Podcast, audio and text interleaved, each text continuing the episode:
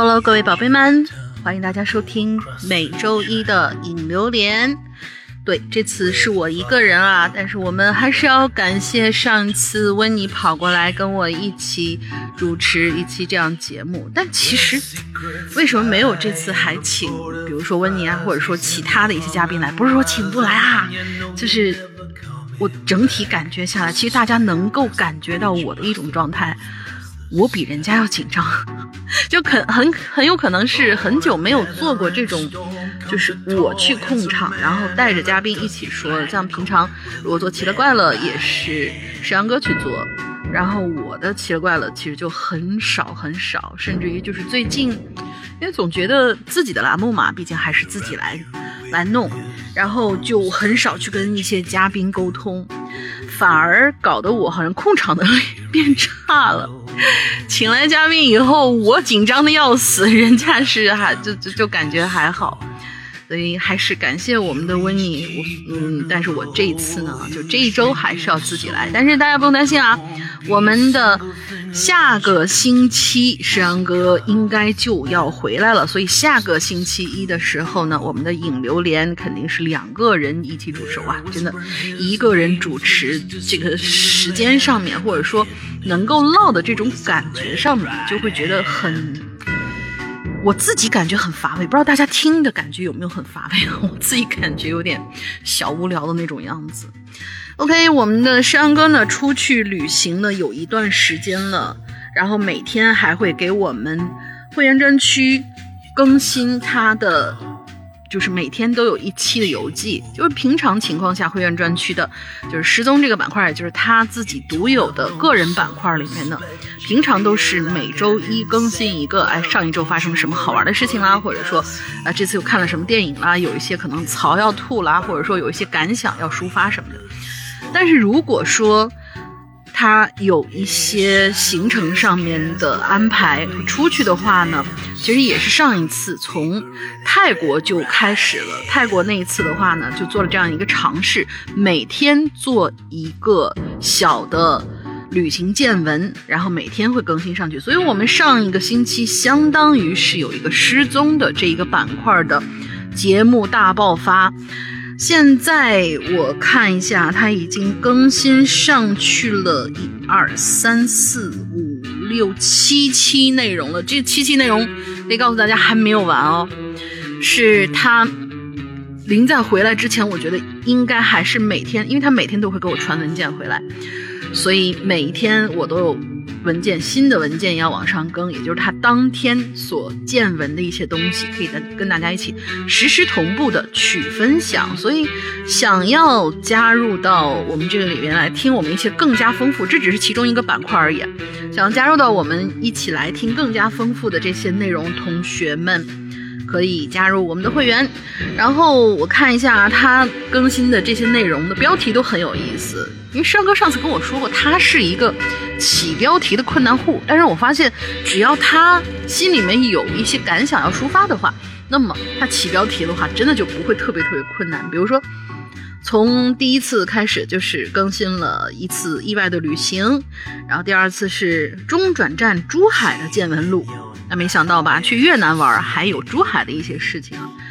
到了第三天呢，啊，疲惫的一天，珠海到胡志明，然后已经到了越南了，就是越南的第二天。令人失望的胡志明，就因为每天都会更嘛，然后我是喜欢攒起来一起听的这种，所以我暂时还没听。一听，嗯，珠海到了胡志明，但是胡志明落地后却让人失望，这怎么回事呢？嗯，详细的就大家自己去听啊。然后到第三天，奇特的八小时卧铺大巴体验；第四天，浪漫诡异的疯狂屋；第五天，超爽过山车和可怕的粘土村。我这儿还有两期，就是今天要更新的和明天要更新的，而今天晚上和明天晚上他肯定还会给我新的东西发回来，所以大家可以想象啊，这个内容有多么多么的丰富。之后呢，如果说大家还会想要去，哎，光听不过瘾，光听他描述还不足以让你觉得很过瘾的话，可以去关注他的红薯号，红薯号是幺六，啊呸，不对，错了。六幺六三零二四六八，六幺六三零二四六八，名字叫沙石忆，就是还是原先，呃，最早最早刚开播的时候他个人的那个网名嘛，沙石驿站那个沙石忆三个字。所以说，嗯，这就是最近山哥的一些动态啊。然后我这边还就是一往如常，没有发生什么新鲜的一些事情。之后我们就快速进入主题吧，还是来听听我们的梦这个内容啊。但是，一说起这个梦的话呢，很新鲜的一期，很新鲜的一个一个梦境，是我在昨天中午的时候，也就是星期天中午的时候，一个小气。就是大概在中午到半下午那个时候，趴在桌子上小憩，突然就，呃，为什么要趴在桌子上？因为平常我那个屋特别特别的热，嗯，又不太方便去开空调，然后风扇呢又不太管用，所以呢，有的时候你待在这样一个很凉爽的一个环境里面呢，就很容易哇，太过舒适，然后有一点点就午饭之后昏昏欲睡嘛。结果昏昏欲睡的这个时候，我就做了一个。让我觉得很神奇的一个梦，我不知道是不是因为跟那个前段时间我们经常所聊到啊，什么东南亚啦，什么缅北啊那类的话题上面的一些联动，然后我就梦到我和一个我不认识的姐姐，就是我在梦里面跟那个姐姐是很熟的，但是我可以说明我。就是，应该是没有印象当中我周围有这样的一个姐姐。然后我和这个姐姐好像就是，嗯，她是新买了一部手机，然后喜欢到处拍还是怎样的，还买的是那种果十四啊，就是那种很高配的那种，然后到处拍。结果我们两个人呢就收到一封邀约，说是要带我们一起出去玩儿。那就好吧，我们两个一块出去玩。结果就发现就是。进了这个地方以后，我们就说，比如说落地给安排的那种，呃，就是我们是听说啊，听说的时候是落地要给安排住宿啊，当地的一些酒店啊什么的，然后我们两个就一起去了。我们两个好像都没没带什么东西，就那个东西好像都是已经被寄过去了。之后。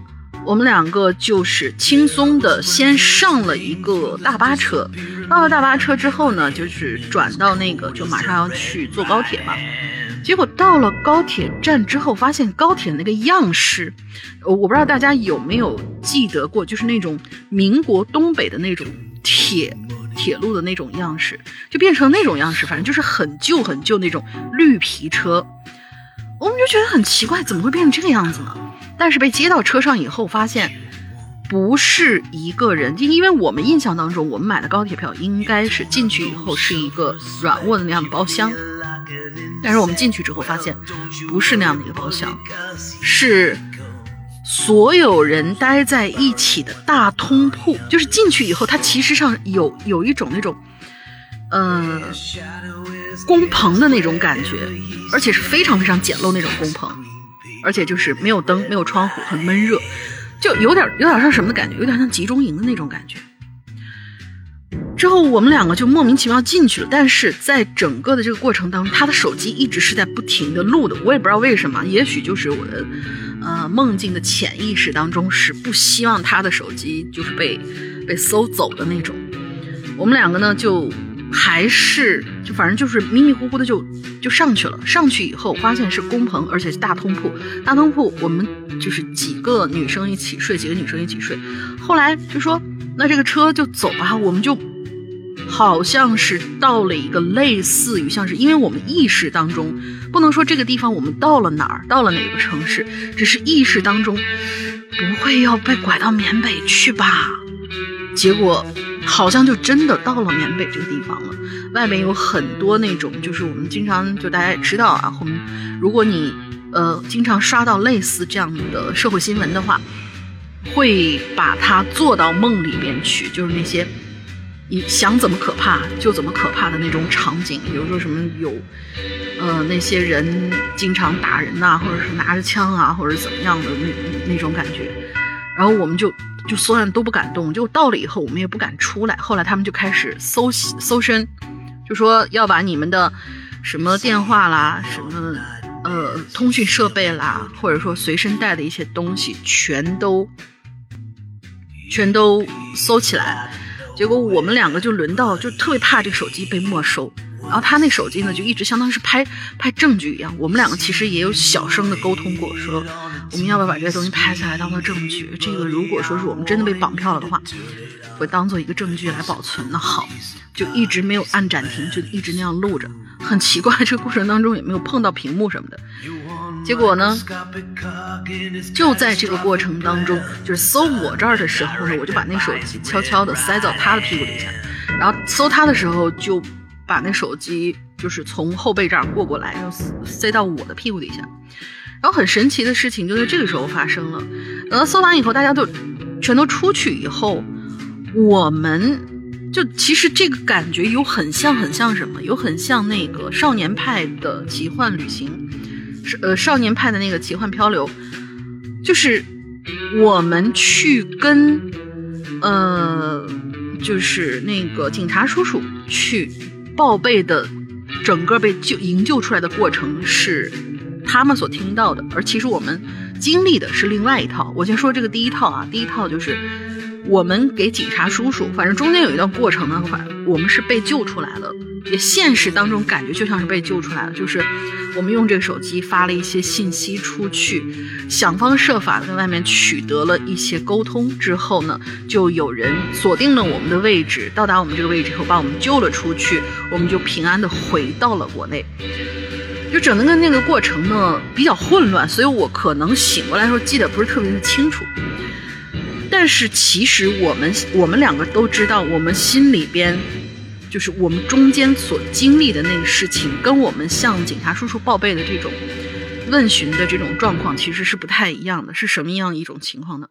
是我们两个正在那里听从安排，听从安排，就是他们要给我们，比如说安排一些什么事情去做啦。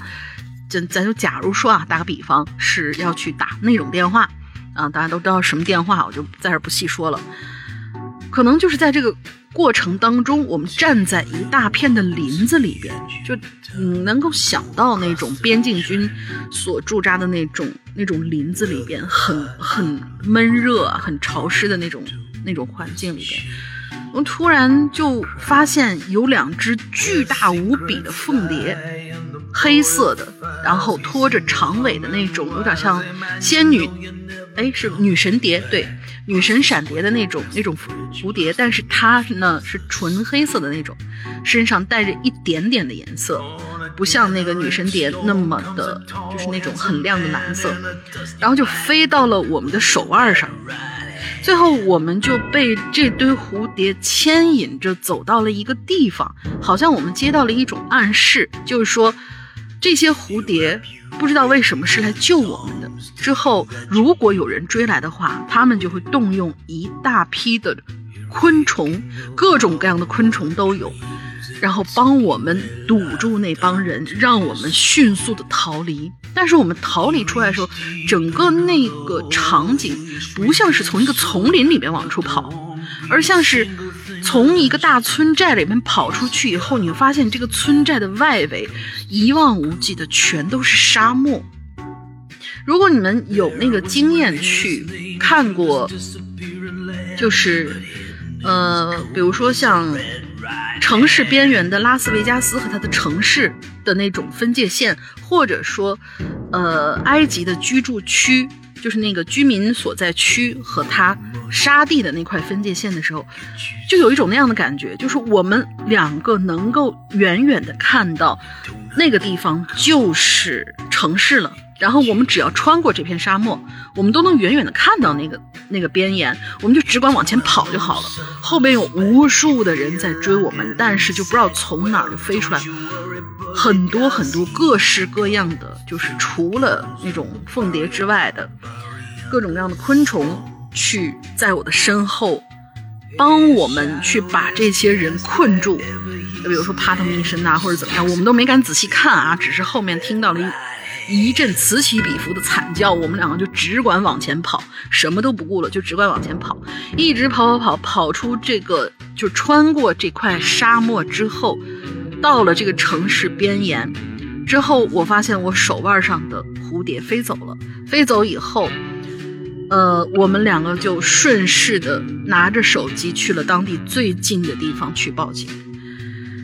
之后，他们是不相信，就是就感觉那种那种感觉就是什么呢？就是在梦里，我们好像是就说人家肯定哎，你知道报警了，报警了以后，我们要嗯去跟人家叙述我们整个逃出来这个过程或者怎么样。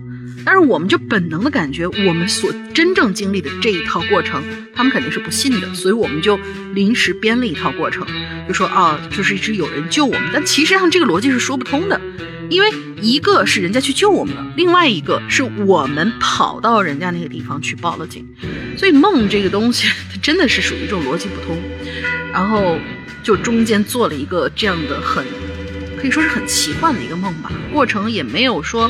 有那种，比如说有很多很多昆虫，然后我们看到有密孔那种，不是，它更多的是以人给你施加过来的那种，呃，被追赶啊，或者说被囚禁的那种压力，然后同时也把一些社会新闻这之类的这些东西 做到了里边去，还，蛮有意思的，蛮短的。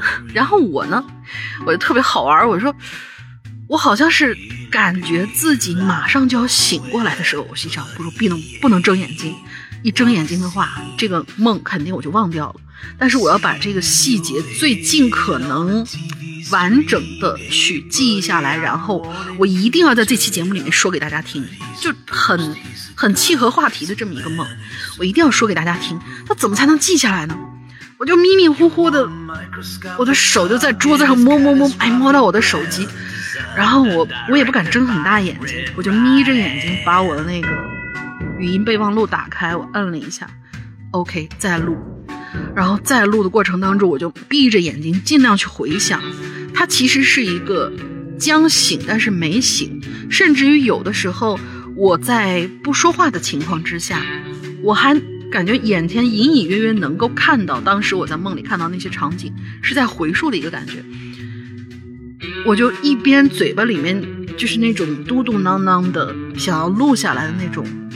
然后一边闭着眼睛说：“我千万不能睁开，我哪怕录的乱七八糟，我也要尽可能的把这个过程录下来，然后作为一个就是记录这篇梦的一个一条语音，就这样把它录下来。可能会有人跟我说：你怎么不下载那什么东西啊？就是什么某某睡眠，或者说各种各样那种小程序或者那些 A P P 之类的东西，那个要钱呀，对吧？”你们都知道吧，对吧？所以就是，就在真的是就在星期天的时候啊，遇到了这样的一件事情，就是还蛮好玩的。OK，那么我的梦啊，这次又多加了一个啊。说完了，说完以后呢，我们就来听听看，我们接下来的这些鬼友们还有一些什么神奇的东西要讲给我们大家听，来讲讲。大家做的梦，我把这个音乐终于关掉了。对不起，我开的是那个单曲循环。OK，这个第一位同学啊，第一位同学，不是你们现在都已经不是用符号或者用英文来难为我了，你你们开始用韩语来难为我了。我我我来念一下吧。就是我不会念啊，但是我可以让我的手机帮我朗读，叫这个名字，金色亮，对，就是叫这个名字，金色亮，嗯，呃，这位同学，我不知道你自己会不会念你自己名字，反正我是念不出来，我在那，Kim Kim 什么什么用什么，对我我真的念不出来，所以不好意思。他说：“山哥哥、龙弟妹妹，你们好，我是四群的。”勾爱 M M Y，我是加群以来第一次留言，望鼓励。好的，鼓励你一下。这是一个关于爱与遗憾的故事。记忆回到十年前那个开学式，我和她在食堂里遇到。第一眼我就觉得她很漂亮，心想如果可以一个班，那就更好了。仿佛一切命中注定一样，我们真的到了一个班。后来我们在同学撮合之下走到了一起。学习期间一直分分合合的，直到毕业之后去了北京工作。虽然分开了，但是我们一直有在联系。他呢在老家蹲，每次过年回家最期待的就是见到他。在第五个年头的时候，我们又在一起了，甚至回去见了家长，一切看起来都在往很好的方向去发展。就在邀请他来北京的时候，我们又一次分开了。于是他去韩国了，因为他父母在韩国打工。后来我这边删了他的联系方式，从此之后就没有他的音信了。偶尔听到同学说他呢现在已经结婚了，看起来很幸福。铺垫有点长啊，说回故事。近十年的梦里，经常梦到他。最后一次梦到是我看到从未出现的企鹅空间里各种他和另外一半的照片，从恋爱前期到结婚再到有孩子，非常甜蜜的生活。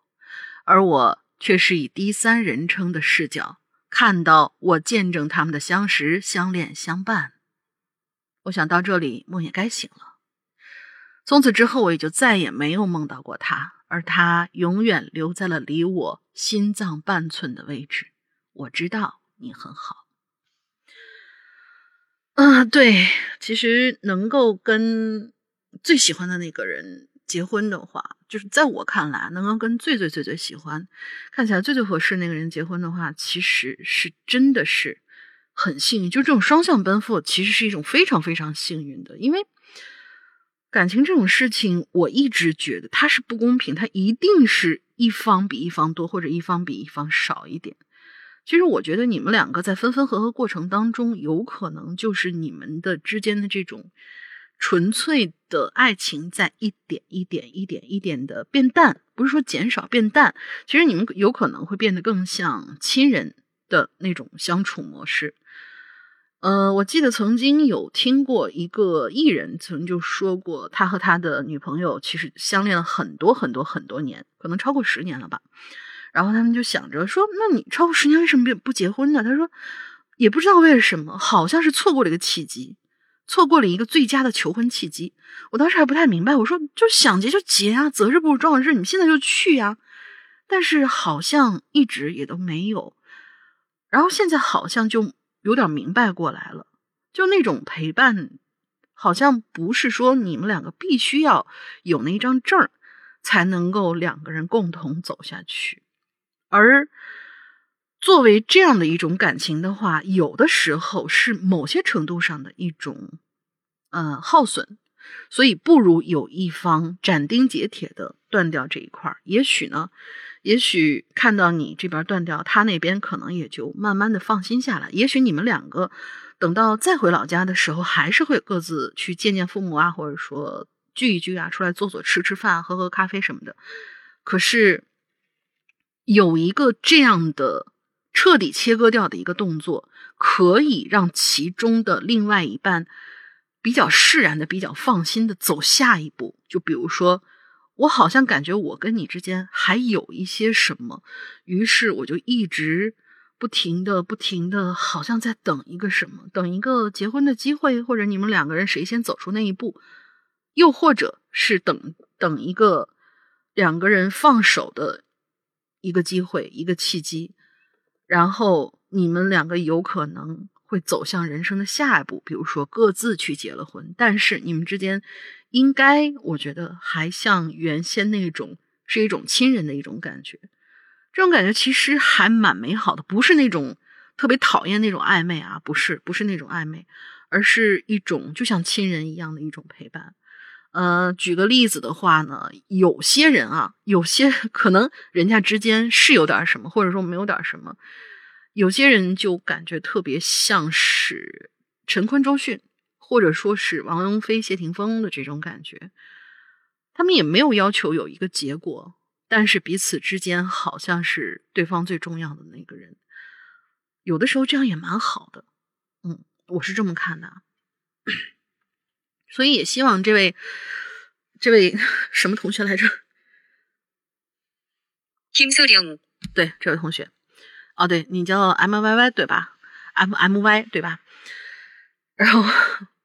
也希望你能够尽快的走向下一步，然后，嗯，祝你和那个女孩都好，嗯 OK，下一位同学罗文清同学，哦吃个西瓜，清凉一下，哈哈。山哥好，龙姐姐好。说到梦，现在能想起来，小时候有几个特别印象深刻的，一个是在梦里边自己拼命向下坠落，失重的感觉，而且自己是一边被人追赶的。第二个呢，是因为自己以前小时候也是关注外星人之类的，也看到过一些相关的报道。梦里呢就有窒息感，说不了话，然后梦里面灯全部都是熄灭的，床的周围站满了人，叽叽喳喳，嘀嘀咕咕。呃，还有一些就是恐怖的梦啦。小的时候看恐怖片之类，比如说一双绣花鞋，还有什么蟒蛇影片里会有巫术，而且阴阳怪气说话的人都特别让人觉得可怕。悄悄说一句啊，最近总是梦到狗狗，但是觉得狗狗是真的很温暖。以前上中学的时候养过一只，好了，就这些，拜拜喽。在这里说了一些他曾经做过的一些印象深刻的梦的总结啊。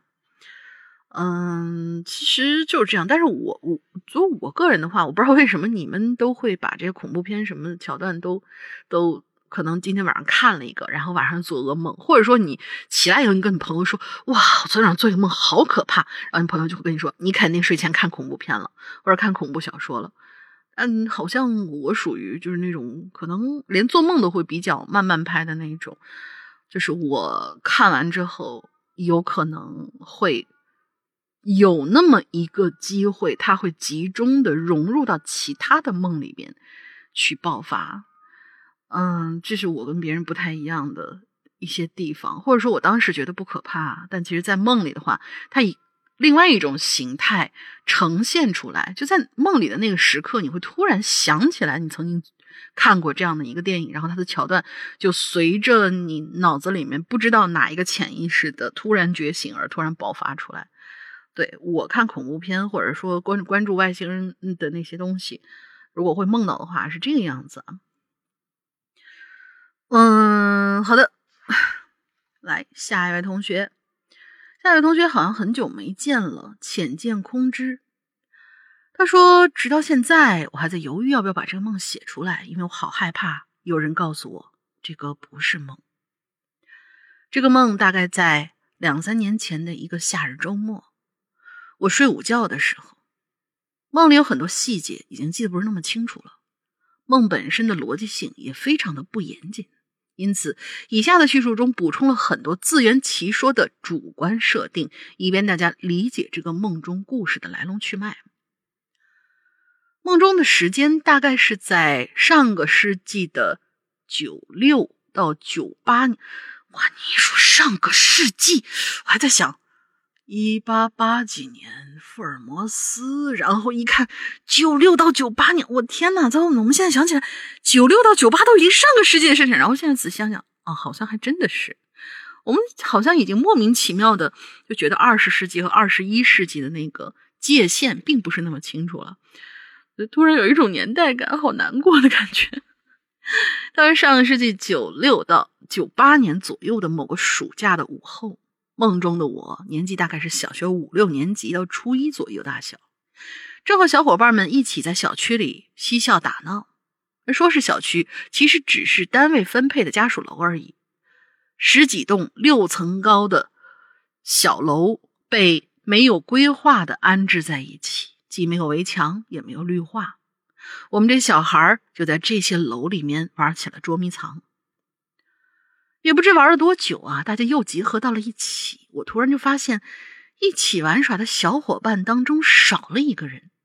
虽然在梦中既看不清一起玩耍的小伙伴的脸，也数不清楚到底有多少个人，但是我还能非常清晰的意识到有一个小伙伴不见了。更可怕的是，我还意识到是我杀了他。杀人这个事情为什么会发生？怎么会发生？我通通不记得，只记得我好像是在很冲动的前提之下杀了他。总之，那个小伙伴死了，死得非常的容易和突然，让我深深的陷入了一种懊悔、无助相互交织的感情之中。此时，其他的小伙伴也发现少了一个人。梦中他们直接跳过了找人的环节，纷纷回了家，找大人报告有个小伙伴失踪的事儿，然后就报了警。日落西山的时候，我们这些人被警察集中了起来，在空地上站成了一排，接受着询问。排队排在队尾的我，努力的安慰自己。我想着，女孩的藏尸地是安全的，没有人能轻易找到。即使找到了，也不不能说明是我干的，对吧？以此来保持镇定，而心中的恐惧和悔意却在不断的扩大。就在我陷入绝望的时候，午睡的闹铃也适时的响了起来。我在半梦半醒之间，看着被夏日余晖染成橘色的墙壁。伴随着真实而强烈的悔意和恐惧感，恍惚了半天。我做过很多奇奇怪怪的梦，大多数在醒来之后几分钟就变得模糊不清了。即使在梦中梦有各种猎奇、鬼怪什么的，也没有出现过实质性的害怕或者恐惧。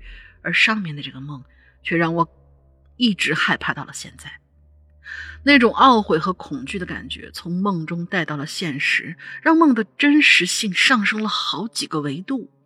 有一种过去某段刻意隐藏起来的记忆的错觉，以至于每每想起这个梦，我都要反复确认好久。现实中没有真的发生过这种事儿吧？就建议查查。开玩笑啊，就是我我我觉得你你你很有可能是有一些什么，我觉得是有些心事被你给忘记了。但是那个被忘被忘记的事情，你不记得是什么事儿，但你记得那件事情的重要性和恐惧感。然后他，你如果你不做它或者不想起来的话，就会有一些不好的后果。我是这么理解的啊，所以要不要仔细想想看，有没有什么事情呢？是一些让你感到恐惧、后悔，或者说你对不起了别人，而且你这里面提到的是一个女孩子，那就对我也嗯，但其实真的真的会会有过这种从梦里带出来的情绪是相当真实的这种。我觉得你另一方面，如果你确定你没有那种可能。想不起来的重要的事情，然后他把一种感觉编织成了一种一种下意识的那种，呃，就是比较具象化。就比如说，你遗忘了一某一件很重要的事情的那种恐惧感和懊悔感。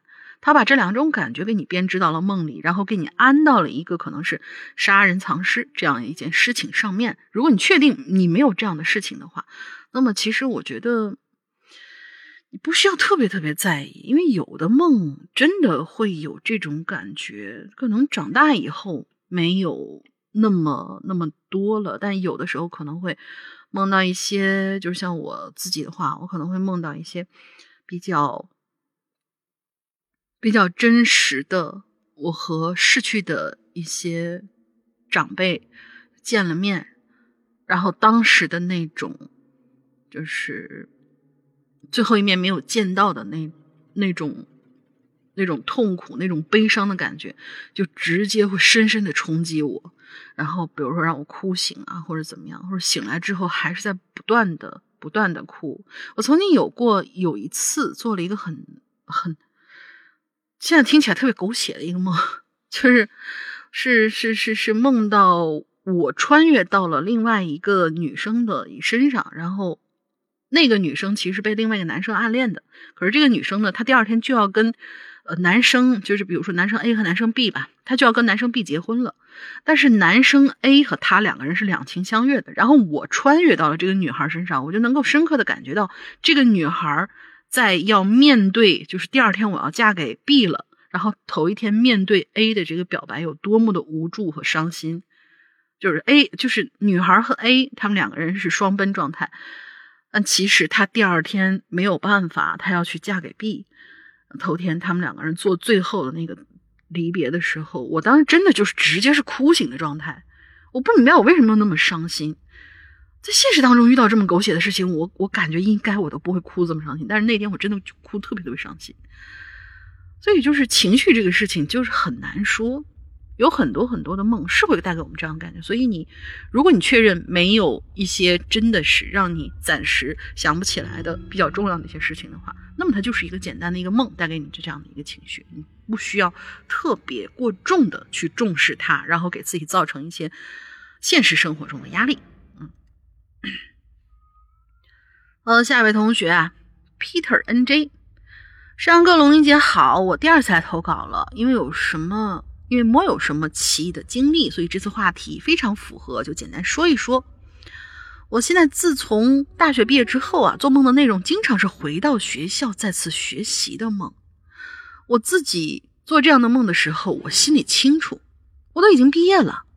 但似乎有某种强制力让我再次去上学，所以我在梦里会有那种想逃离学校的想法，并会有所行动，同时还会鼓励梦里的同学：“我们一起逃吧。”我心里很清楚啊，这不是学校，而是某种监狱。我梦到的学校的结构很复杂，呃，很混杂。混杂了我从小学到大学时上过的和参观过的所有学校的结构，教室啊、走廊啊、操场啊，融合了不同学校的风格。反正就是一句话，我做学校类型的梦，似乎就像我在玩大逃杀游戏一样，甚至有些乐在其中。因为我本能潜意识就是在做梦，所以我就把它当成游戏玩。最后说两点和主题不搭的话：第一啊，我这次留言说自己喜。呃，我第一次留言说自己喜欢《雷神四》，是气不过小破站上面那些只会骂骂咧咧玩梗的 UP。但山哥的评论呢是有理有据的，这个我服。我也承认啊，导演没认真拍。不过我现在已经不看这些评论了，电影自己喜欢就好。第二，愿 Coco 姐在天国快乐。您的歌声是我这个普通九零后最美好的记忆，非常感谢。最后祝 Hello 怪谈越办越好，人气越来越旺。我会默默支持，加油。啊，对，这就是回到学校这个事情，其实就就真的是，呃，尤其是在你在学校的时候，我不知道你是不是有一种这样的这种感觉，就是你在学校经历过可能让你并不是很愉快的，但是印象深刻的一些事情，或者说你有一些想要去弥补的一些事情的时候。你就会在多年之后莫名其妙的突然就梦到他，至少我是这样子。我经常梦到我自己回到警察学校还在受训练，然后我就非常紧张。但是当时跟我关系不太好的那些什么学姐啊、教导员之类的，在我梦中出现的时候，他们对我就很好。我不明白为什么他们会对我这么好，但是我本身，但是我本能的不喜欢这种就站在队伍里面那种很紧张的被训练那种感觉。呃，应该大家都是会有这样的共识啊，就是回到小时候，回到学校，可想可想啊，一个二三十岁的一个同学，他他的前半个人生有至少四分之三到五分之四的时间是在学校里边度过的，应该差不多是这个样子的时间段啊。所以你说你后半辈子不会再梦到学校，这个概率真的是太小了。因为他在你的生命当中占有的这些片段太大太大了，你想想看，你在街上随意的碰到了一个现象或者一个人，或者在可能刷到了一条短视频，它都有可能会编到你的梦里去，更何况占你人生前半个人生那么大的一段阶段呢？嗯，然后就是他讲到的这个关于 Coco 的这个事情，哇，真的，我那天就是我已经很久很久没有受过这样刺激，因为我那我那天真的没憋住啊，我在。我当时正在正在干嘛，在刷手机，然后突然有人给我发了一条这样的消息，我真的就是第一感觉就是我不信，我真的不信，因为他是一个什么，嗯，我那天直播的时候其实有跟大家说过，就是我的歌单里没有一首他的歌，真的没有一首都没有，真的是一首都没有。但是，我从小到大听过的第一首华语的。就是女性歌手，第一个就是她。就是听她之前，我是不太听流行，就是不太听流行歌曲的。可能跟爸妈一起听过一些，就是爸妈听过那些比较比较老的那种，就是香港啊，或者说什么，就是香港黄金阶段的那些那些歌手那些歌，什么什么 Beyond 啊，什么谭咏麟啊之类的那种，呃，什么梅艳芳啊。但是我就真的是，我不会主动的去听流行音乐。然后她是第一个女性，然后周杰伦算是第一个华语男性。呃，之后如果说是外语的流行歌曲的话，第一个听的就是呃 Michael Jackson。所以就是这几个人，如果说他们真的有一些，就是他们会，就大家应该都会有一个这样的一个人，就说你感觉你出生以来，你可能没有去主动的、疯狂的对他做出过什么，但是他好像一直就在你的生活里边。然后我呢，是因为第一个听的华语音乐歌手就是他，就是 Coco，所以我就是会去哎。学一些他比较好听的一些歌，然后去买他的专辑。后来就是，就当时已经学的疯魔到什么程度，真的一点都不夸张。那天星期五的时候，我去直播的，直播的时候可能有一些群里面同学当时在现场啊。我我那天是已经好容易缓过来了，我真的是缓过来，先是不信，后是难过，后来就是缓不过来。我缓了一个来星期，大概终于缓过来。然后那天我唱了四首。对，四首他的歌，然后我也把他嗯那个回放，就是当时那个录音回放保留到了我的微博里面。就是在你很长很长时间没有去听他的歌的前提之下，你发现当时你去学他的歌的时候的所有每一个他唱歌的细节。他可能控制声音的，就是发声的一些方式，他的每一个转音，就包括我上个星期三的时候，其实是在我的那个每个月唱一首歌的那个板块里边去唱了一首他的《刀马旦》，因为《刀马旦》他们都说是那那首就是他和周杰伦一起创作的一个巅峰嘛，R&B 那个转音特别特别难，特别厉害，但是那个我真的是一个音一个音的学出来的。然后我还专门把他的原唱铺在了我的伴奏底下，我发现我真的能够，就现在还能够记得学他歌的时候的那种感觉，然后记得他的每一首歌曲怎么唱，甚至于有在一些视频里面看到大家纷纷开始纪念他的时候，放出了一些就是号称。就可能大家只是没有听过的一个现场哦，或者说一个合唱跟别人合唱的一些外文的一些一些版本一些东西，连那些我都听过。当时我已可能已经忘记小时候一开始刚听他的歌的时候，我有多么喜欢的这位歌手了。可能我已经不记得当时那种感觉了，可是我记得我学他歌的时候那种感觉，也记得我是怎么学的，学出来是什么东西。这个就是一个，嗯，应该应该每一个。每一个人，他的就是那种可能是已经刻到脑子里面的那种概念当中，都会有一个这样的歌手。像石阳哥，可能就是呃，戴维鲍伊和呃 MJ，然后像我就是 MJ 啊，或者说 Coco 啊，还有周杰伦。哇，就是真的希望现在周杰伦你好好的就行，出不出歌都无所谓，好好的就行。我真的现在已经。可能是已经，就就他的那个，就是带给你的那种忧伤的感觉，其实是会持续的。他可能一开始给你一下的时候，你还没有感觉到疼，但是到后来，慢慢慢慢的，你想起来一些东西的时候，真的是会感觉到感觉到很难受的，就是那种，尤其是像是八零后、九零后我们这帮人的那种那种感觉，所以。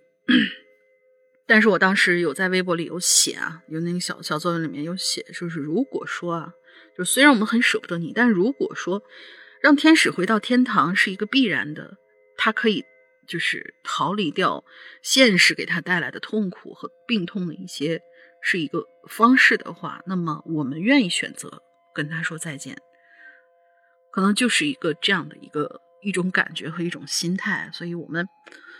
好，真的是在这里也跟也跟 Coco 道个别。对，OK，我们下一个下一个丙同学啊，何言饼子，大家好，世阳哥、龙云姐好，我是 VIP 四群的何言饼子。看到这期话题，我又来了。相信很多鬼友都听到过这样的一个说法，就是男生做梦和女生做梦是有区别，有吗？哎，我我第一次听说这个东西还分性别的。他说，男生做梦一般都和最近生活当中发生事儿有关，而女生做梦的思维则是特别的活跃，通常和实际不太沾边儿。而我呢，作为一个女生，从小到大做过的梦啊，那真是相当的精彩。比如说，从森林穿越到古埃及，然后听到古埃及长老，那古埃及没有长老亲，应该是个祭司吧？啊，说着一口一口弗兰口音的中文，或者是梦到自己的梦里的家的一面墙啊，全都是人头骷髅。你应该去过那个。什么罗马大教堂那个地下骷髅收藏室，比如说，呃，梦到自己变成了童话故事里的绿翠绿色的小精灵。但是我今天带来的梦的主题是末日灾难科幻题材一小故事。下面进入正题啊，不知道多少年之后，因为人类过度开发地球的资源，破坏着地球的生态环境，导致整个地球陷入了一片黄沙飞舞的天气之中。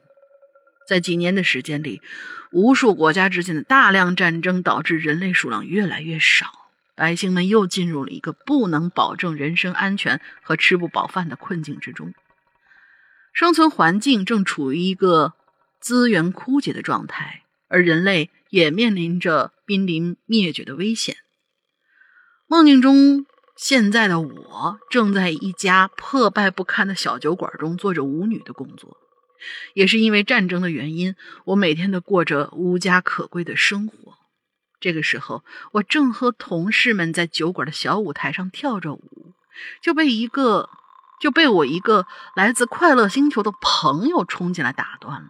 他叫住了我，跟我说：“现在没有多少时间了，该离开地球，地球要毁灭了。”说到梦里我的这位快乐星球的朋友，他是个很厉害的人。他拥有一个能凭空造物的能力啊，就是物化的那种。无论什么东西，他都能够通过意念制造出来。后来不知过了多久，我已经到达了一片金碧辉煌大饭店门口。他这时走过来跟我说：“宇宙飞船已经造好了，但是他的飞船只能带二十三个人走。你这少看点二零一二吧，真的是凭什么只能带那么几个人走啊？”说着，他就开始施法。把宇宙飞船显现出来，一眼望过去，只见我们的面前出现了一个巨大的粉色和紫色相间的透明的水晶球体。然后我们就进入了飞船的一层。飞船的一层是控制室，我们沿着中间的电梯上去，是飞船的第二层，是人们的生活区。在第二层的中间放着许多睡眠舱，然后我们就走过去，选择了一个我喜欢的位置。但很奇怪呢，我从外面看是一个四十五度角斜着的椭圆形的睡眠舱，只能容纳下一个人躺。而打开睡眠舱之后，我所处的睡眠舱就变成了一个电话亭的模样。中间的位置上有一个小床，旁边的墙壁上有一个座机电话一样的东西。啊，不知道为什么梦里的我呢，就默认那个座机电话是和一楼控制室连通的工具。就在这个时候，我准备在床上休息一会儿，之后我就醒了。从这儿，就这个梦，这个梦就结束了。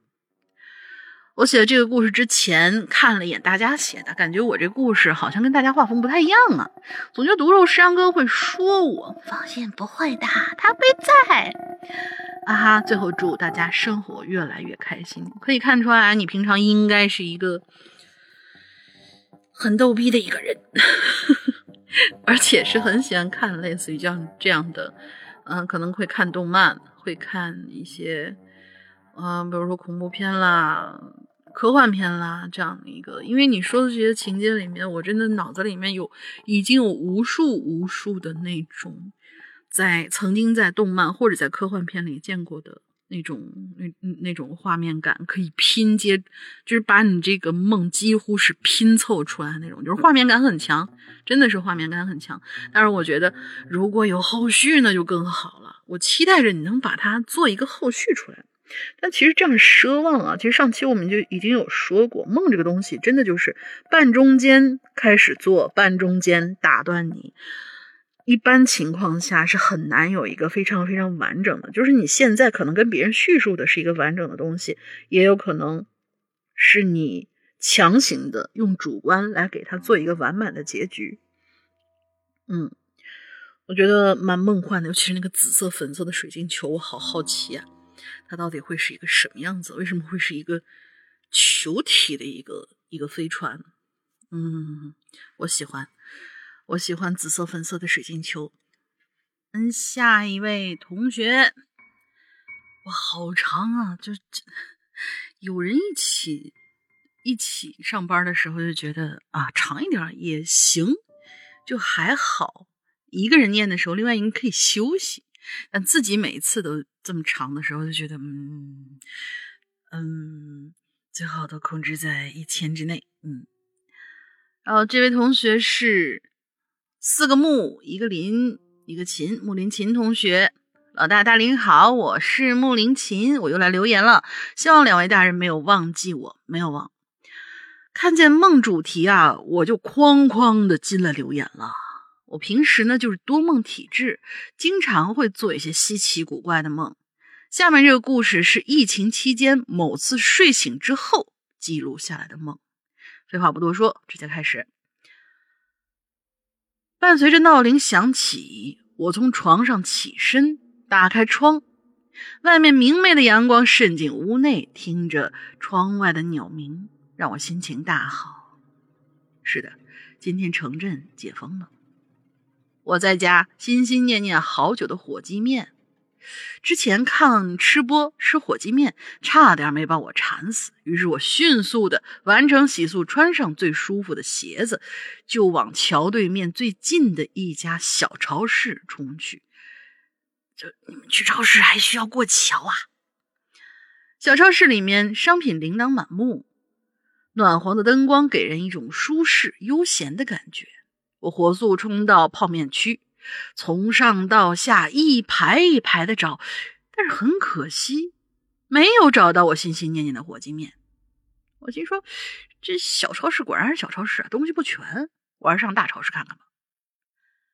在这家超市的不远处，就有一家很大型的购物商场。很快，我来到了这个商城的门口啊。和小超市不同，大商城的门口显得格外空空荡荡。远远的往里看去，浓郁的黑色仿佛都快凝成实质的了。我自言自语说：“大概刚刚解封，还没完全恢复运营吧。”哎，不管了，先进去看看再说。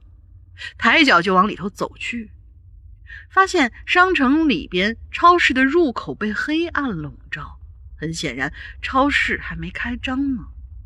我有些失望，叹了口气，转向另外一边。一扇锁住的卷帘门前摆放了一个柜台，很像酒店的前台。台面上放着几盏小灯，惨白的灯光仿佛被周围的黑暗腐蚀了一般，并没有起到多大的照明作用。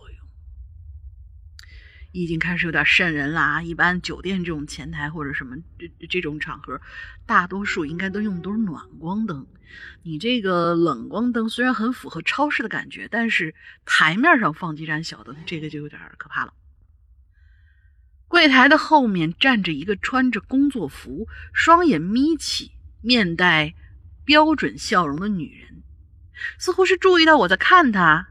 她笑着开口道：“客人，你有什么需要的吗？我们这里临时售卖部分商品。”说着，他就从柜台底下拿出一些零食和生活用品。这时候我才意识到，那不是个柜台，而是一个货物架。我走进柜台，和那个笑着的女人问道：“我说你们这儿有火鸡面卖吗？”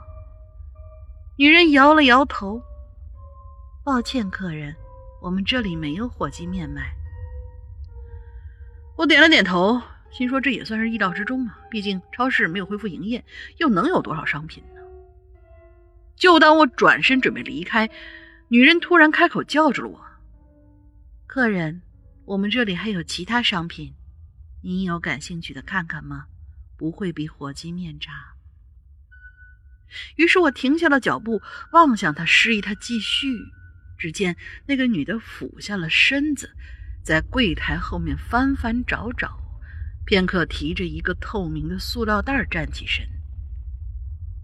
客人，这是近期最火的零食——女人头。无论香煎还是红烧，都很美味哦。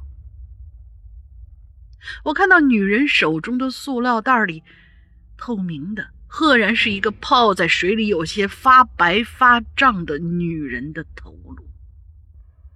正当我打量的时候，头颅的目光和我目光交交接，四目相对，然后缓缓的露出了一个标准的职业微笑。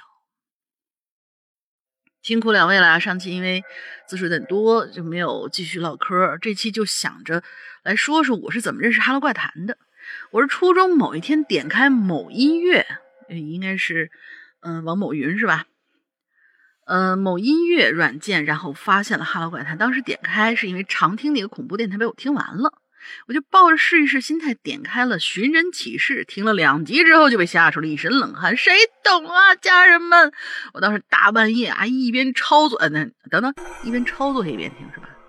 啊，行吧，嗯，一边听，身上全是鸡皮疙瘩，然后我就被吓了很久，没有勇气点开第二次。直到高一的时候，实在没什么优秀电台的恐怖电台可以听了，这才鼓起勇气第二次进入《寻人启事》。这隔的时间好长啊！不得不说，《哈喽怪谈》出品实属精品。当时很久没有被恐怖类作品吓到我，被黄少、黄挑亲，不是黄，不是黄少啊，黄挑被黄挑玩弄在鼓掌之中，吓得汗毛竖起，然后就爱上了《哈喽怪谈》。潜水这么多年，我以后一定多多来留点冒泡。最后祝两位身体健康，《哈喽怪谈》收听长虹。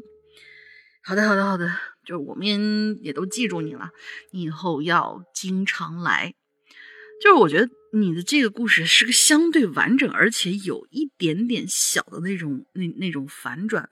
就他如果画成那种条漫的话，就还蛮有点意思。就是虽然说好像都在呃情理之中，但是呢，也算是一个比较完整的一个一个小段子。好的，这次我们就。把我们的木林琴的这这篇作品呢，先算作是选入，就是这个月的最臭榴莲当中的其中一篇。嗯，我来标记一下，你看，是就就是对，所有的事情都得我来做。所有的事情都得我来做，因为每次我们选完以后，我这边只要标记，然后老大来说就行了。所以我这儿手里面要标记一下。好的，下一位同学 M L，两位主播，各位鬼友好啊！我是那种只要睡觉就开始做各种梦的人，从生理角度来讲，应该属于神经衰弱。记得初中的时候，每次我都会和姥姥讲我做的梦，我姥姥呢也给我起了一个外号，叫。梦二先生，嗯，为什么要叫梦二先生？你，我记得你是女生吧？应该，想不起来了。我，反正我，我好像印象当中你是你是女生。啊，好的，那梦二先生啊，就是作为我们这一次的进群密码。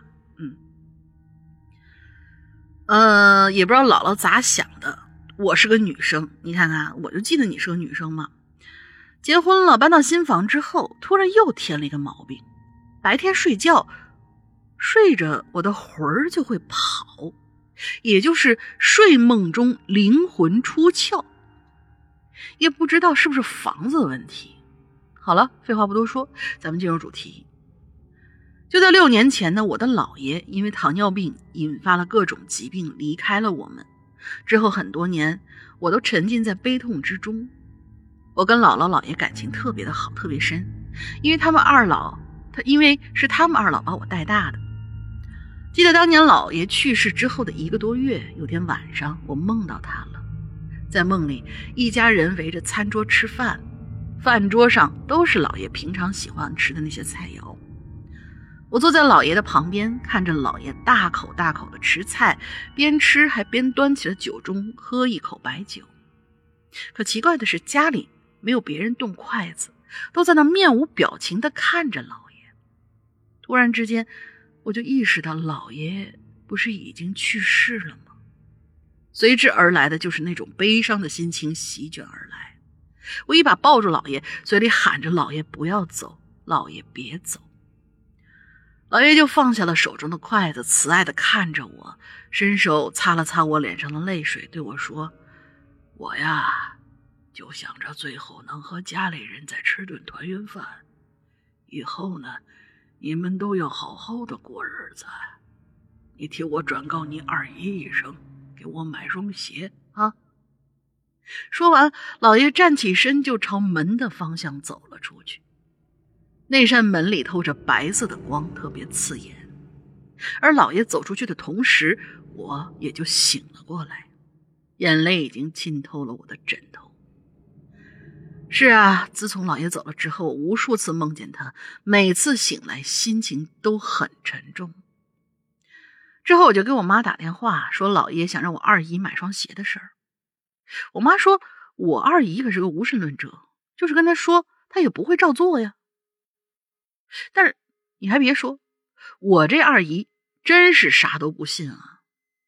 反正抱着试试看的心态吧。后来我就用微信通知了二姨这件事儿。二姨说：“你也太迷信了。”说着，呃，说你啊，就是总是想着老爷才会做那些奇怪的梦。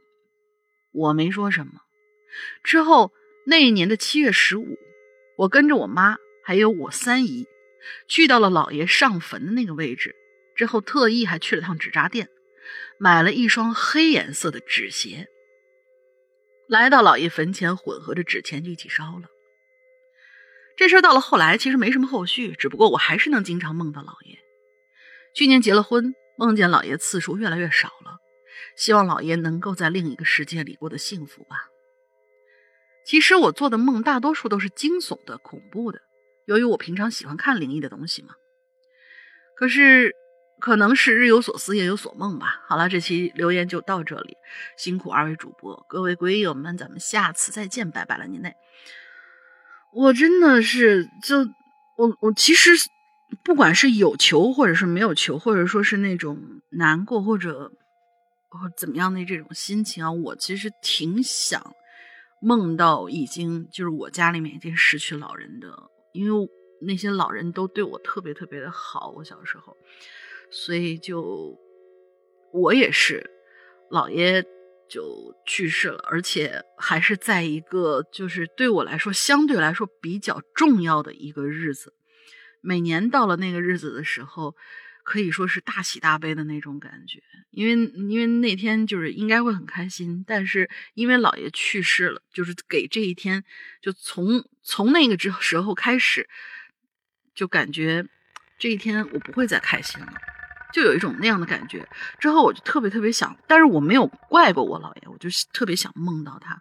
所以听说你经常能够梦到你你姥爷的话，我还是挺挺羡慕的。说实话，是真的挺羡慕的。而且有一个很奇怪的事情，就是，嗯，我在某个软件里面不是经常有那种各种各样的滤镜嘛，就把脸捏变形的那种滤镜。有一个滤镜呢，就是穿越几十几十年，比如说五十年后你是什么样子。就特别的奇怪，就是我可能是日有所思夜有所梦，我从来没有梦到过我姥爷，但是我每一次用那个滤镜看我自己的时候，就是五十年后你长什么样子，我的那个就是他给我软件处理过、加过滤镜之后，我的脸的样子跟我姥爷长得几乎一模一样，就很奇怪啊！当然就 不是说我就是变成一个长胡子一个老大爷，嗯，不是这样的，就是因为因为可能我姥爷就是属于长得比较秀气的那种人。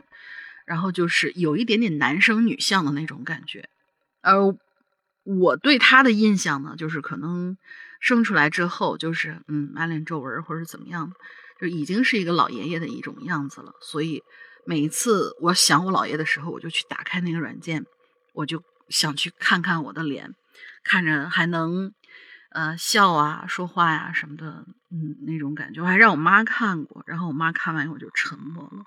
可是很奇怪，就是我从来都没有梦到过他。一般都说，可能小时候比较疼的那些人，哪怕咱们就是上升到玄学，他也可能会回来找你。可是不知道为什么，我就就是自从姥爷去世，我从来没有梦到过他。所以念到你的这个这个一瞬间，我我真的挺想挺。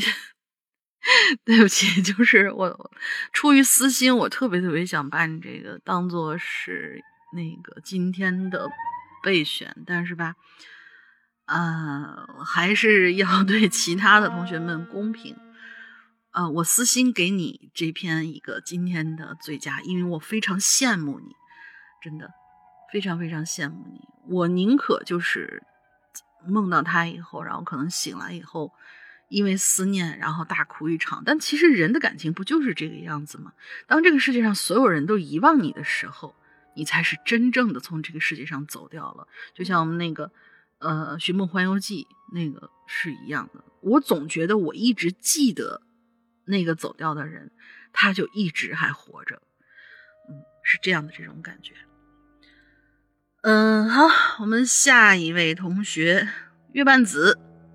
梦这个话题本身就很梦幻。我记得有一年，那是我上夜班回到出租房，那天是周六休息日，我吃完早饭就回去躺在床上睡着了。不知不觉，我感觉自己飘了起来。哦，对，说到这个飘起来，我我这儿补一句啊，刚才 M L 同学，你可以之后讲一讲你的梦的，就如果我们再留这个话题的话，你可以讲一讲你的梦的关于恐怖的、灵异的那些部分。我觉得应该也非常有意思，而且你刚才说到你会，呃，灵魂出窍是吗？对你，你说到会在睡梦之中灵魂出窍，我对这件事情还是蛮感兴趣。我总觉得做梦的时候，它是不是真的就是会会你的某一个意识就跑到什么地方去了，有点像那个以前看不是伊藤润二看那个地狱老师。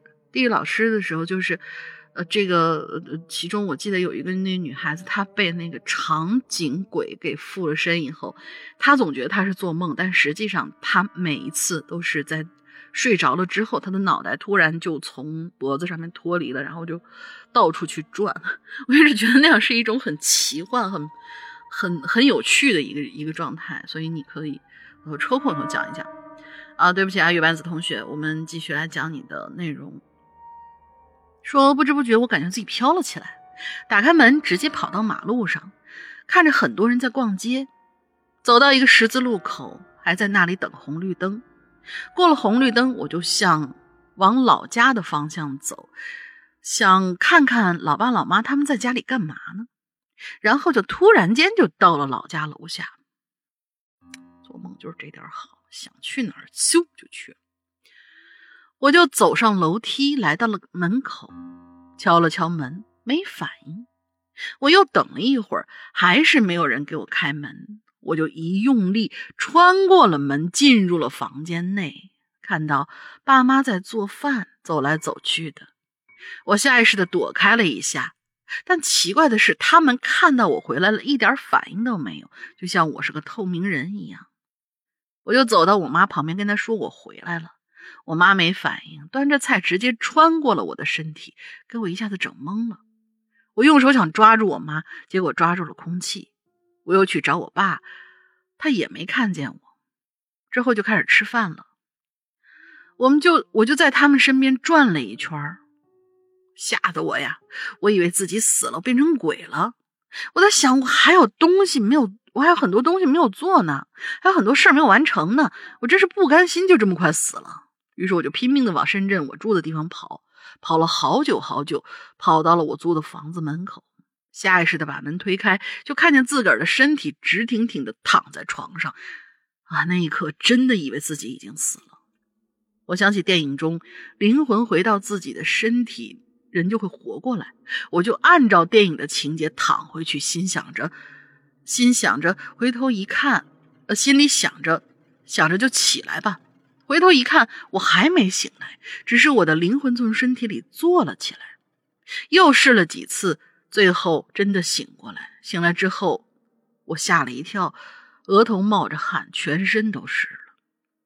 我连忙打开门跑了出去，在外面一直闲逛。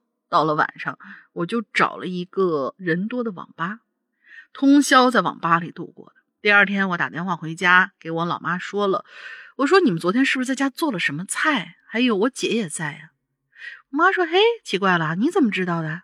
是不是姐跟你说了呀？”我说：“我昨天回家看到你们了，而且我喊你，你不搭理我；我叫我爸，他也不搭理我。我想抓你，抓不住，我还以为我死了。”后来我妈帮我找了一个大伯母，那大伯母是个神婆，她用她的方式帮我看了一下，说我住的房子有问题，赶紧去换房子，找个光线好一点的房子住。这就是我的梦，但感觉更像是离魂。大家有遇到过吗？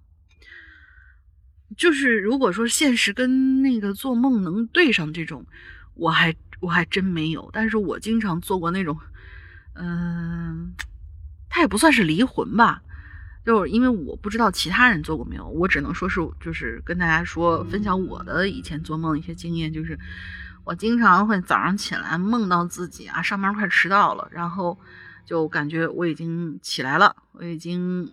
洗漱完了，啊，换好衣服，然后就出门。出了门，我都已经快到公司了，都感觉快要打卡了。但是浑身一激灵，一睁眼，我靠，我还在床上躺着呢。然后一看表，还有半个小时，我就要疯了。对我 遇到过这种，但是这个就肯定不是离魂。但是你说的这个离魂，好像跟我们平常这个还不一样。你说这个离魂，是你家里面真的就是。能够看到你爸妈在做什么啊，这个就是很神奇，说不定真像你这大伯母说的一样，是因为房子的影响，然后你真的到达了一个离婚的状态，也说不定。还好，不过现在应该你已经找到了一个比较合适的房子，应该也不会再出现这种事情了吧？嗯，希望大家以后都好啊，就做一些正常的奇幻的梦，然后不要影响到自己就好了。嗯，下一位同学啊，是娜娜。山羊哥大林你好，我是思群娜娜。我是一个喜欢在醒来的时候把梦境记录下来的人。有的时候做的梦很离奇，但是梦和梦之间衔接却很自然。在我梦中，经常出现真实的地点，在同一片区域发生相同或者不同的事情。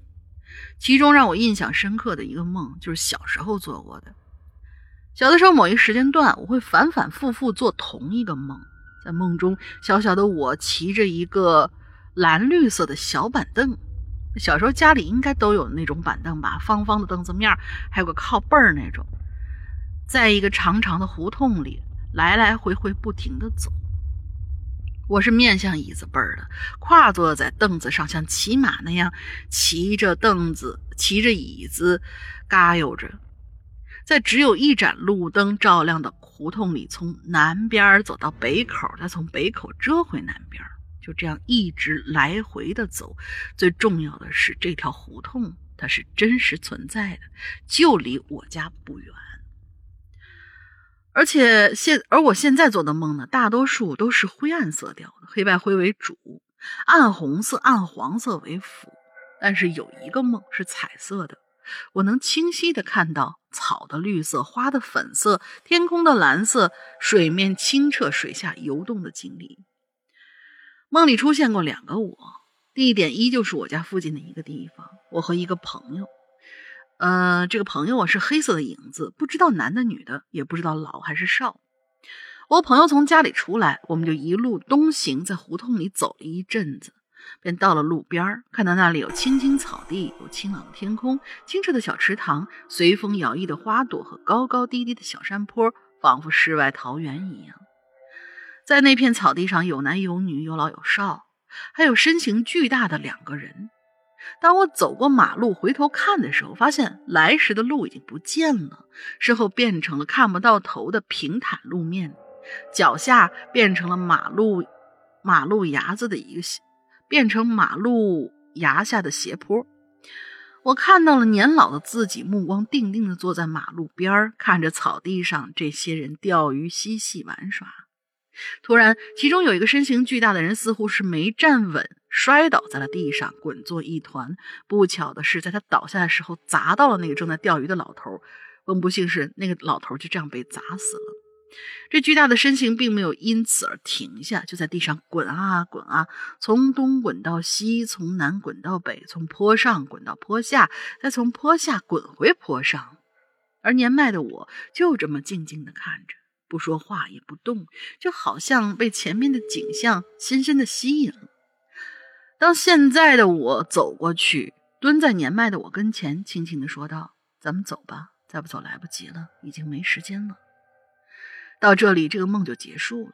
最后去了哪儿，去干什么，我也不知道。现在的自己和年迈自己同框，也是件挺神奇的事儿。在我的记录当中，有各种光怪陆离的梦，每隔一段时间翻出来看看，也是个挺有意思的事儿。就这样了，辛苦山哥大林，爱你们。我觉得这这种还是蛮玄幻的，就是那种，就是你唯一有颜色的这个梦。却是你和你的年老自己对话的这种，呃，这种很就是有有那种穿越的那种感觉，我就觉得，其实我特别特别想啊，现在有好多好多地方有过那种，呃，什么测试啊，或者说一些假设性的一些场所场合那种那种游戏，就是说，假如你会跟你的老年自己。去对话的话，你想对他说什么？或者说你想跟小时候自己说些什么？我跟你说啊，有一个有一个事儿，我突然想起来，我觉得特别有意思，大家不妨试一试。就是你现在写一张纸条之后呢，放在一个你曾经呃，不是你曾经啊，就是你确定它应该不会被动的一个地方。假如说。呃，某一个很就是应该是固定建筑，当然现在这样固定建筑其实很少很少，不会像以前那种保护区里面的什么就是几百年几千年都不会动啊那种。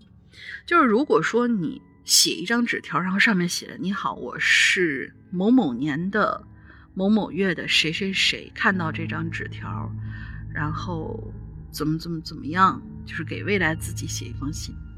之后我我那天看听到了，就是有这样的说一个桥段，就是我们可以写这样一封信来判断到底有没有来世，或者说到底有没有我们的科技发展到了一个可以有穿越这样的，呃，就是时光机啊，穿越或者这样的科技被发明出来的、被发现的那一天，你就可以做这样的一个实验，然后放在某一个地方。如果你的那张纸条不见了。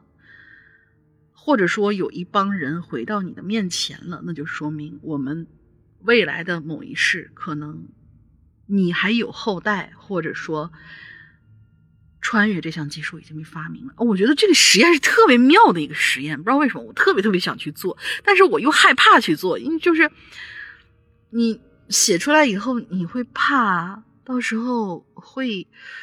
会不会触动了这个世界上的某一个边界？就是你已经越权了，就好比那些，就我们经常玩游戏的时候，那些 NPC 突然做出了一些程序之外的事情，你会觉觉得特别恐怖，因为这样的事情是发生过的，在那些呃比较著名的游戏历史上，其实发生过的 NPC 突然干了一些自己。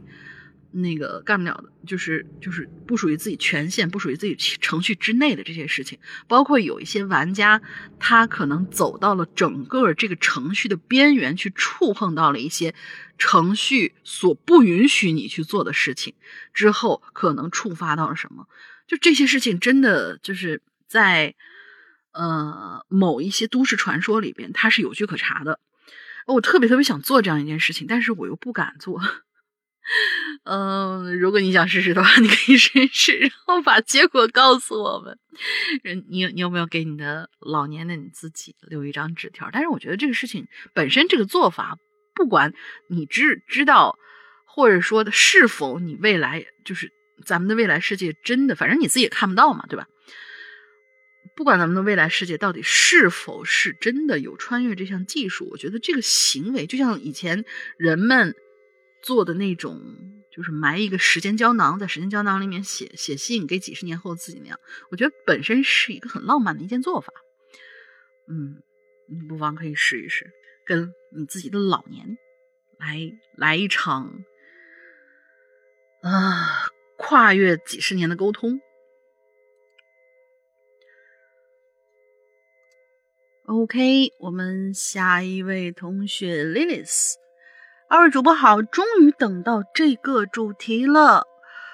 我不想讲关于压床的梦境了，讲一个看似不恐怖却在醒了之后会影响我三观的梦吧。这个梦是我睡在姐姐家的沙发上梦的。五月中旬，我去参加我，我去我姐姐家参加婚礼，舅舅全家都是虔诚的。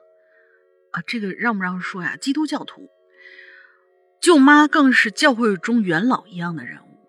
在他家住的半个月，我睡得很安逸，没有做之，没有没想之前做噩梦。哎，什么叫没想之前做噩梦呢？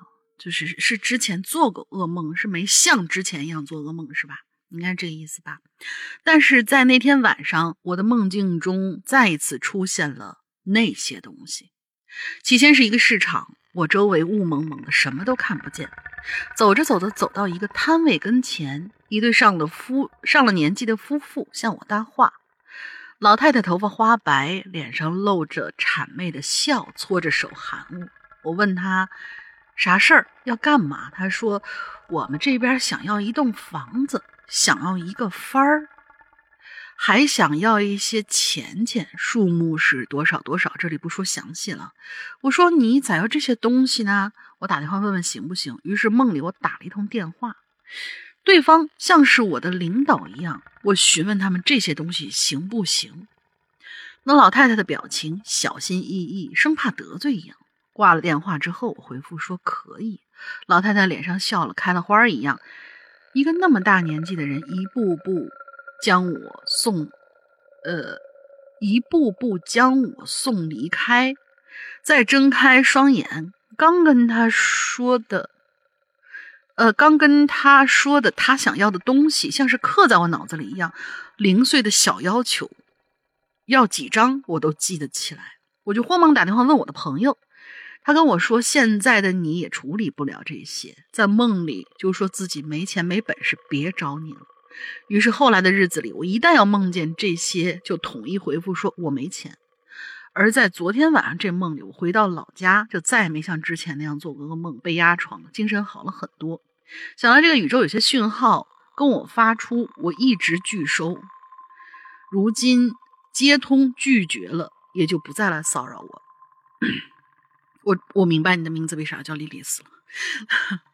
呃，就是，但是咱不扯莉莉丝啊。我觉得有的时候，嗯，像烧几张烧几张那种，就特别像，你知道，有点像我之前遇到过有一些写那种文或者写段子的那些人，说是你现在烧去的，可能就是你呃往生之后可能要用的一些东西，但是你现在不用操心置办这些。真的会会让我想起这些东西来，这个梦是否是一个到手的预示呢？不知道啊。当然，呃，希望你以后不要再做噩梦了，而且拒拒绝，这是一个很好的一个方式。就像我们上一次那个温妮梦到梦到他的父亲一样，就是父亲明明都已经说过了，忘记了他在头七的时候，那那时候说忘忘记了他，但是后来仍然要说啥？我是你父亲啊，你过来啊，怎么样？然后。温妮就想着要拒绝，说：“我觉得我过去的时候，这一定会坏事儿。”然后我就拒绝过去。其实有的时候你拒绝他就好了。当然，我们这是一个上升到玄学的一个说法。好，下一位同学，Milk Pig，奶油猪猪，嗯，可爱。老，大大您好，我是四群的 June，终于又有话题我可以参与了。上次参与是纯聊天局来着。我这人其实不太做梦啊，或者说做了梦，梦醒之后忘的也很快。但是有两个梦，我现在还能记得清清楚楚。今天我就来说一说。第一个梦是在我小学时候做的，那天晚上下着很大的雨，我忘记是因为什么原因了。那天我住在我外婆家里，并且晚上和外婆同睡一张床。睡到半夜的时候，我就做了一个梦，梦的场景是深夜的空旷街道上，马路两边开着黄色的路灯，我一个人走在人行道上，突然间身后就出现了两个像小混混一样的年轻人，骑着一辆自骑着一辆摩托车，一个在骑，一个在后面坐，不怀好意的对我还说，呃不怀好意对我笑，还说什么小妹妹怎么一个人在这里呀？跟我们一起去玩哦。我在梦里被吓得不轻，转头就在梦里的街道上跑了起来。那两个人就骑着车追，在我的左手边跟我保持着一定距离，一路跟着我，一边还一边呃一边跟着一边还大笑。梦里我真的非常害怕，总觉得他们一伸手就能抓到我，并且感觉我要是被抓到，可能就回不去了呢。印象当中，我跑了很久很久，然后突然就醒了。醒来瞬间，窗外打了一个大响雷。我把头转向了左边，看了一眼睡在边上的外婆，心想还好是个梦，并且慢慢的把头正回去，突然发现两个混混正站在他们的摩托车跟前对着我笑。当时我整个人就不好了，我还以为我还没从梦中醒过来，这整个画面离我非常近，近的就像贴着我的鼻尖儿一样。我眼睛瞪着大大的，并且拼命把头往后缩，心里不知道为什么只有一个想法：这两个人可能会从梦里伸出手把我抓回去。我必须要保持清醒，不能让这件事情发生，要不然我就真的醒不过来了。最后，这个梦的画面就像气泡一样，画面的边缘在慢慢融化，画面也慢慢缩小，最后彻底消失不见。但直到最后，那两个人还是冲着我阴险的笑着。画面消失之后，我盯着天花板缓了好久，心跳才缓缓的平稳下来。我觉得这个就有点像我一开始那个，就是 就是这一期的一开头说的我做的那嗯那个梦一样，就是我感觉到周围的一切是已经我醒过来的一个状态。比如说我摸到手机啊，去录音啊，或者怎么样，但是我眼前仍然会有那种。就其实将醒不醒的时候，你的眼前可能还会有梦中那些画面，因为很困很困嘛，然后就可能会造成你那那两个人已经到现实的状态。因为我应该觉得他不会从梦里边追出来吧，应该就是你没有完全清醒的一个，但是刚才那个又离你。非常非常的近，然后让你心里产生了很大的恐惧感，所以才会你觉得可能那一声雷把你唤醒，但其实你的意识是没有清醒过来，有可能就会遇见这样的事情。然后他说第二个梦啊是关于我去世的外公的，我外公是在我快要大学毕业的时候去世，他走的那天刚好是我快要期末考试的时候。但是因为我人在加拿大上学，没有办法及时回去送他最后一程。这件事儿也成了我心里最大的一个遗憾。大学毕业之后，我在加拿大开始了工作。在外公走后第二年，某天晚上我睡觉的时候就梦到了外公。梦里的场景是我在外公家，他在卧室里，他躺在床上，我坐在床头，外公握着我的手。在梦的刚开始的时候，我看到我妈、我外婆正在客正在客厅走。我只看到他们两个的背影，然后我就条件反射想站起来跟他们走出去，但是因为我的手正被躺在床上的外公拉着，所以走不掉。这时候传来了我妈的话外音，她说：“你在陪……呃，哦，是他家乡话，就是你在陪翁多说一会儿话吧。”他说：“翁翁是我们家乡话，就是外公的意思，发音是翁，哦。”你再陪翁多说一会儿话嘛？他很久没见到你，想多看看你。然后我就哦了一声，重新坐下陪外公聊天。在梦里，我外公没有发出任何的声音，但是我就是知道我正在跟他聊天，也能感受到他有多想我。和外公说了一会儿话之后，我妈话外音又传过来了。这次她说：“走吧，翁想带我们看看他的新家。”话音刚落，画面瞬间就跳到了一栋现代高楼的楼下。这个时候，我身边没有一个人，但是我妈的声音又来了，说：“这这就是这就是你翁的新家了。”我当下心里的想法是：现在另一个世界也这么现代。我一直觉得现在另一个世界比我们过得还要牛掰。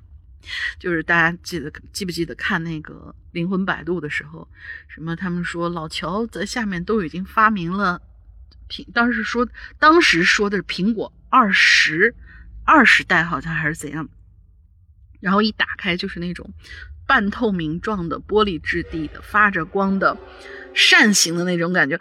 我我真的好喜欢那个手机啊！我真的好喜欢好喜欢那手机。我心想，我们以后的手机如果都是碰到那个样子的话，那多那就太牛掰了。但是根据现在的市场看啊，都已经出到第十五了，唉，连配色都一言难尽。反正这事儿不太能够指望那什么了，不太能够指望苹果了。老乔都没在了，你指望苹果？指望个啥呀？真的是。我们继续往下说啊。嗯，哎，串行了。哦，我当下想法是：现在另一个世界也都这么现代了吗？大家都住高楼了吗？最后梦里的我非常的欣慰，觉得外公现在过得应该是真的不错，那我就放心了。有了这样的想法之后，我就醒了过来。当下只是纳闷儿，为什么我会做这个梦呢？我觉得你的外公应该是就是在梦里面告诉你，即使你没有回来。你过得好，我也过得很好，然后我们大家各自在各自的世界里面彼此安好，让你不用担心，也不用遗憾。嗯，之后他还说，后来白天上班的时候发现那天是清明节。这里插一段话，我前一阵子在一个关注很久的油管的画鬼故事的鬼故事动画的博主那里看到这样一则故事，投稿者说了自己逛阴间找他爷爷的事儿。故事里投稿者也说自己看到下面的好兄弟住的都是高楼大厦，所以我觉得另一个世界真的进化到和我们这里一样了呢。再后来，我有跟我妈说起这个梦，我妈说，外公去世之后，她一次都没有梦到过。可能外公真的是觉得他走的时候我不在身边，他很想我，想来梦里见见我吧。毕竟我外公生前真的特别宠我。哎，写到这里鼻子又酸了，我真的很想念我外公。记得前两年我还算过一次塔罗。那个那次的问题是问我去世的亲人现在过得如何。最后的结果是他虽然很想一直待在我们这边，但是还是很顺利的一个个环节去往他该去的地方。总之就是在那个世界里一切顺利。不管是不是真的，我相信了，我全世界最好的外公一定能去到更好的地方，更好的人家。呃，不知不觉写了快两千了，希望我写的故事读起来还算顺利吧？是的，很顺。呃，他说已经在期待校园鬼故事特辑了呢。上周过生日和男朋友吃火锅的时候，他说了挺多他上学时候遇到灵异的事儿。我当下第一反应是太好了，有素材可以投稿了，哈哈哈。最近天气越来越热啊，老大和大林要注意防暑降温。我撤了，拜拜。挺好的，我觉得真的是能够让你有一种，我我一直相信梦一定是某一个世界，或者说某一个频段我们所没有。我们现在所未知的探未探索到的那些领域，给我们的一些启示或者什么的，所以就是，嗯，你和你的外公都一定要好好的，因为他已经跟你说了，他是好好的。OK，我们来下一个，下一个，他说冯冯哈欠，他说。哈喽啊，说到梦呢，小时候梦见爷爷去世了，醒来之后松了一口气，哎呦，还好是梦。现在梦见我和爷爷就像以前一样，会去卖菜、遛弯儿。醒来之后发现爷爷已经走了，服了，真的是。嗯，这个就怎么说呢？还是刚才说的那个啊，就有可能是一些预示上的一些东西吧。嗯，下一位同学白藏还是白藏？山哥好，龙鳞妹妹好，我终于有一期我能说点啥的话题了。虽然没有什么灵异事件，但是梦还是做过的。不过今天想讲的是我闺蜜的梦。大学毕业那毕业那年，我们两个一起去西安旅游，在市区一家很常见的连锁酒店，我们订的是个标间房间不算小，正对着门的就是卫生间啊。这个铺垫啊已经有了，对，就是一般情况下这种构造就会让我们觉得，嗯，一定会。呃，别也不是一定啦，就是感觉应该就是要出点什么事儿了。床和窗子是相对的，其中一张床是挨着墙壁的，床和墙壁之间距离大，呃，大概刚好够一个人通过。窗户的下方有两张桌子，是很常见的那种宾馆布局。晚上睡觉之前，我闺蜜说她有点怕，不太敢睡。我呢属于傻大胆型的，我安慰她，安慰她就说没事儿，还搬了一个床头柜抵着门，床头柜上还放了一把凳子。在我看来，这就是非常坚固的防御了。第二天早上起来，闺蜜跟我讲，她昨天晚上做个梦，梦到有个人进到了我们的房间，先是翻看我们放在桌上的包，然后又走到我的床前，就是紧挨着墙的那个，把腰弯下来，死死盯着我看。我讨厌这种状态，就这种状态真的很，就的嗯嗯，大家现在应该差不多都，大多数人都就是对这类题材感兴趣，应该都差不多看过那个。就是之前马凯导演导演的那个《中邪》，就你正在睡觉的时候，有一个人弯着腰，就是一直盯着熟睡当中。你看他当时那个场景，不是手里还拿了把菜刀吗？就那个场景，真的就特别特别特别讨厌。嗯，我们再继续往下讲啊。然后他说：“把腰弯下来，死死盯着我看。”在梦里，他吓坏了，不敢出声，就看到那个人一直盯着我，头离我越来越近。之后他就惊醒了。我虽然知道是因为他太害怕了，做噩梦，做了噩梦，但是还是吓出一身鸡皮疙瘩。像那个场景，如果真实发生的话，真不知道该怎么应对。呃，描述挺无聊的。当时我确实是被吓到了，我都被吓到了。亲，就不是说，不是说有。非要有就是那种什么特别大的动作啊，或者说有那些鬼怪像恐怖片里面那样出来那种大张大合的那大开大合的那种那那种恐惧，但就是这样的一个小小的点，为什么我们说马凯导演真的很会拍？就这样的一个场景一个画面站在那儿，无论那个站在你床边的是人是鬼，你都会觉得我去，尤其是带入到自己的身上的话，那真的是哇。嗯，是很够劲儿的，对，是是是很够劲儿的一个，我还蛮喜欢这个点的。嗯，OK，下一个同学啊，花西众，Hello，两位主播啊，我是造山当大到造山当大王，终于到了梦这个主题了。不过我又开始纠结了，寻思写哪个梦比较好呢？最后决定长话短说，你长话短说，你写了十一层。啊，对你写了十一层，嗯嗯，好好好吧。话说我妈小时候，无论是现实还是在梦里，有好几次遇到危险的时候，救她的都是身穿黑斗篷的某个人。我妈无法确定他们是否是同一个人，或者属于同一个组织。不过这些年，我妈在梦里和其中一个救过她的黑斗篷成了朋友。我妈偶然下去的时候。啊，下哪儿去？你你说清楚，这听听着有点那啥。他他他下哪儿去？下次你可以给我们解释一下。他说我妈偶尔下去的时候就会碰到他。据我妈说，算是有了靠山了，再下去不怕被欺负了。这次我要写的梦就是他俩的事儿，里头还有一些其他人，比如说阎王啊，还有众鬼差，还有一众鬼差。这里和我妈称为朋友的黑斗篷，就叫他徐某吧，性别是男，二十五岁。二十五岁时候因为车祸去世了。他俩结缘是二零零零年一天，我妈在梦里下去了，瞎转悠，然后转迷糊了，不知道转到哪儿，就冒出一群人想要抓他，他就躲在一个小坯房里，房里有一堆柴火垛。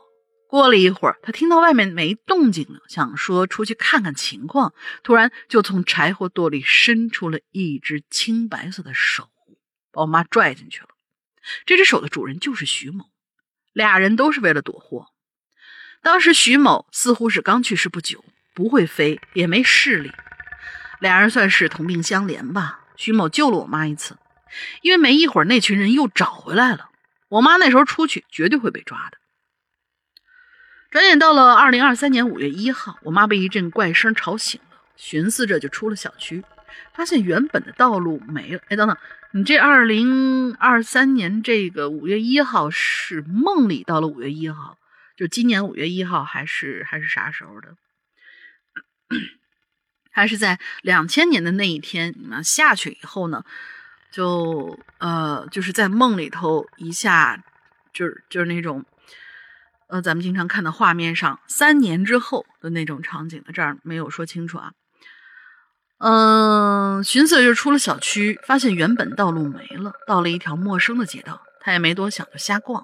正正走着，冲出来两个怪人，那模样吧不好说，特别高，足有三米，跟电线杆子似的，细长，没几两肉，皮包骨，脚跟踩，呃，腿跟踩着高跷一样。啊，大家可以脑补一下那个咱们。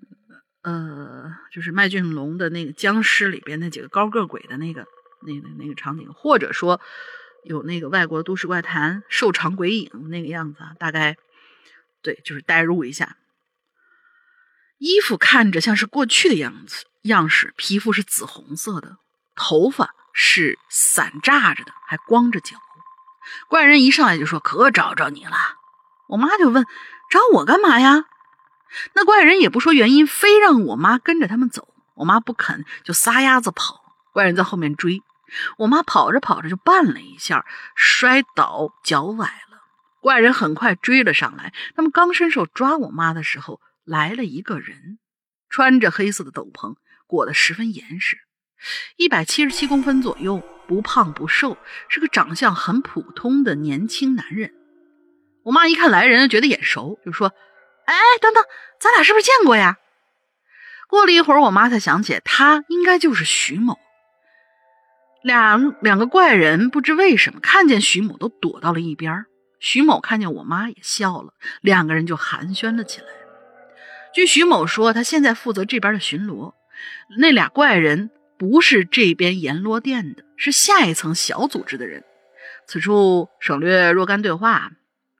然后徐某就背起我妈飞了起来，一会儿功夫就看不见两个怪人了，但是还能听到两个怪人发牢骚：“哎，被人救了，那算了，咱还是回，咱还是去回话吧。”哎，意思就是说这俩还是奉命来找你妈妈麻烦的是吗？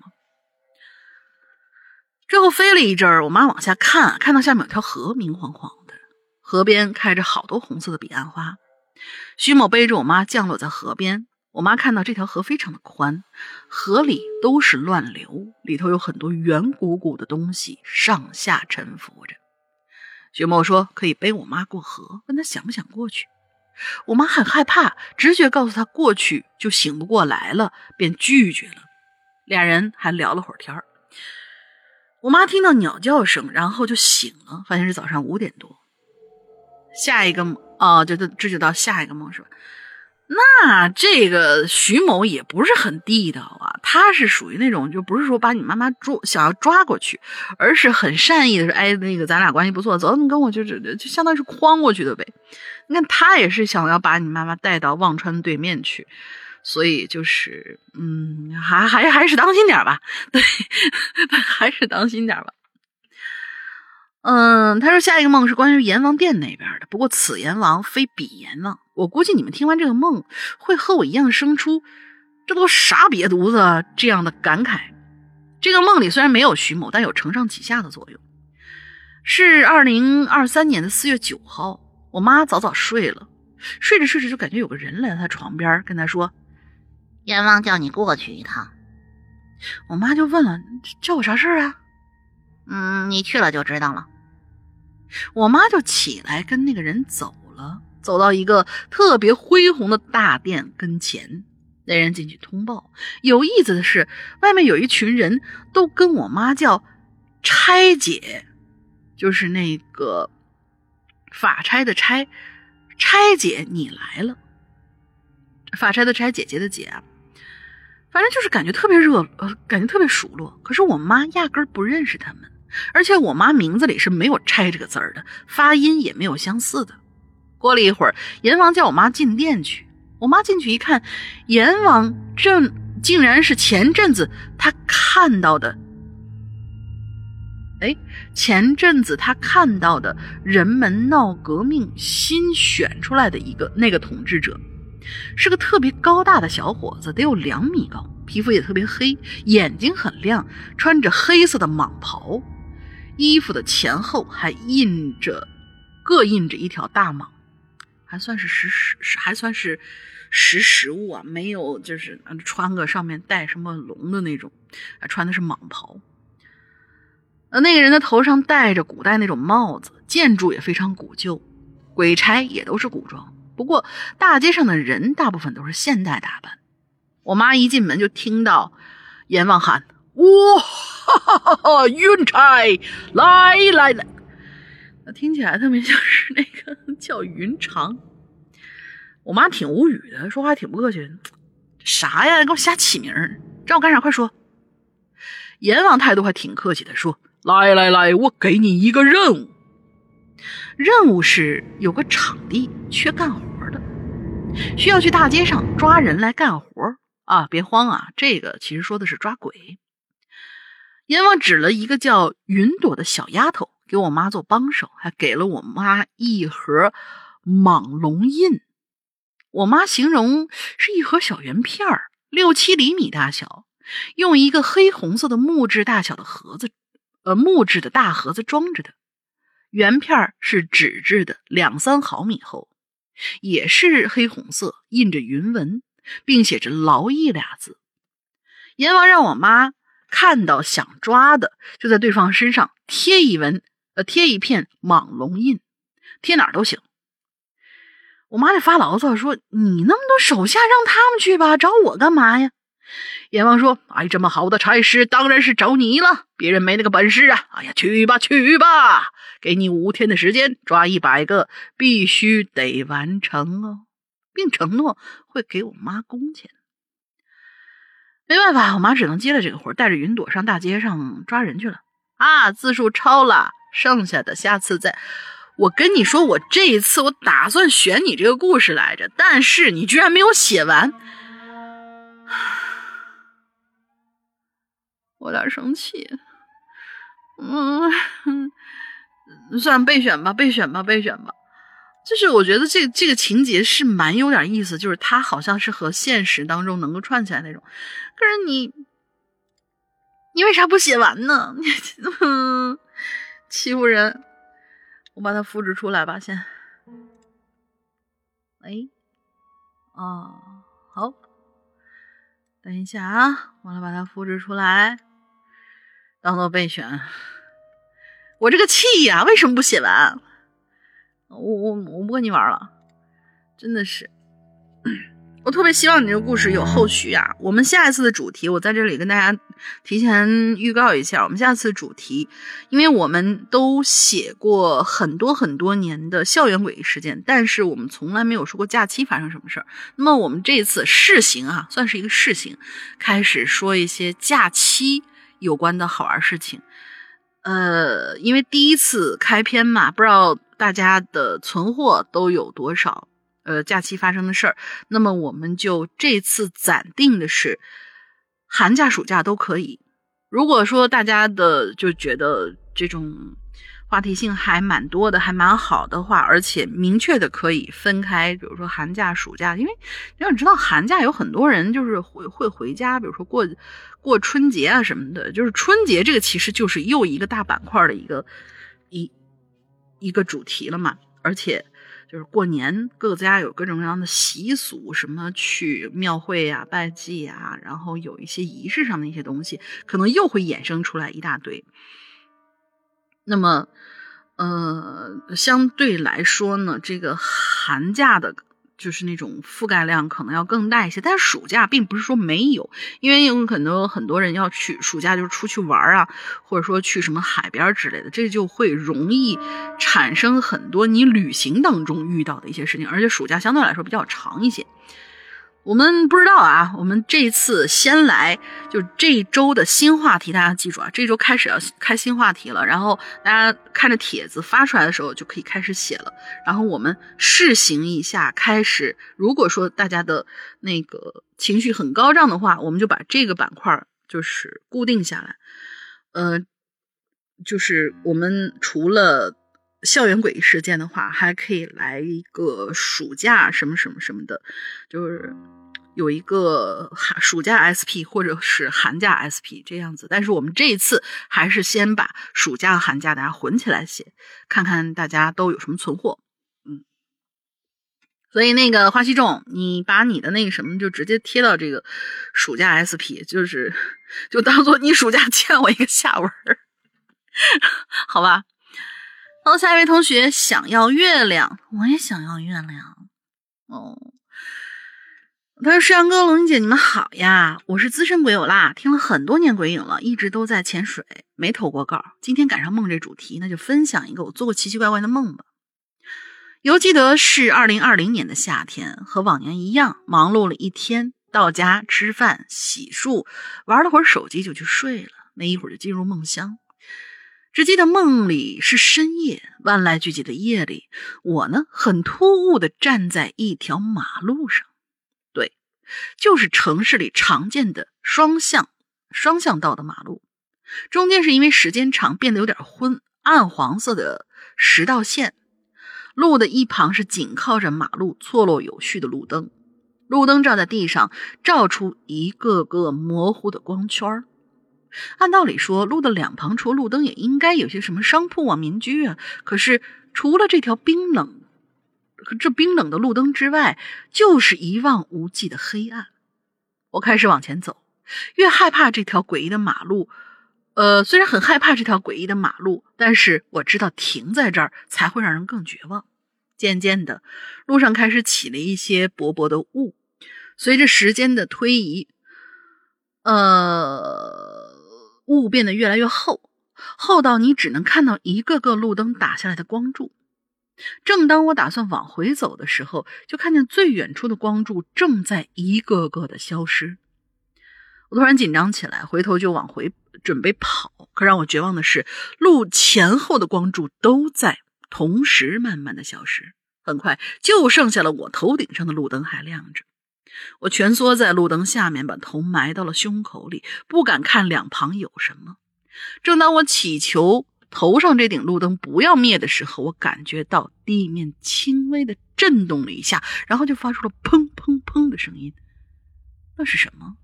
很像是脚步声。慢慢的，震感越来越大，黑暗里好像有什么东西正在靠近。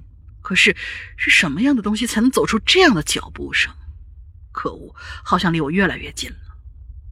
又是砰的一声，这沉重的脚步声停在了我不远之处。我一点点把头探出去看，眼前除了我头顶上的路灯之外，依旧是一片的黑暗。正当我庆幸的时候，我抬头看了一眼，就是这一眼，让我到现在都记得这个梦。我头顶上是迪迦奥特曼，加一个黑人问号脸，然后我就被迪迦奥特曼在梦里追着。向后面跑，跑了一整夜，好吧，故事就到这里了。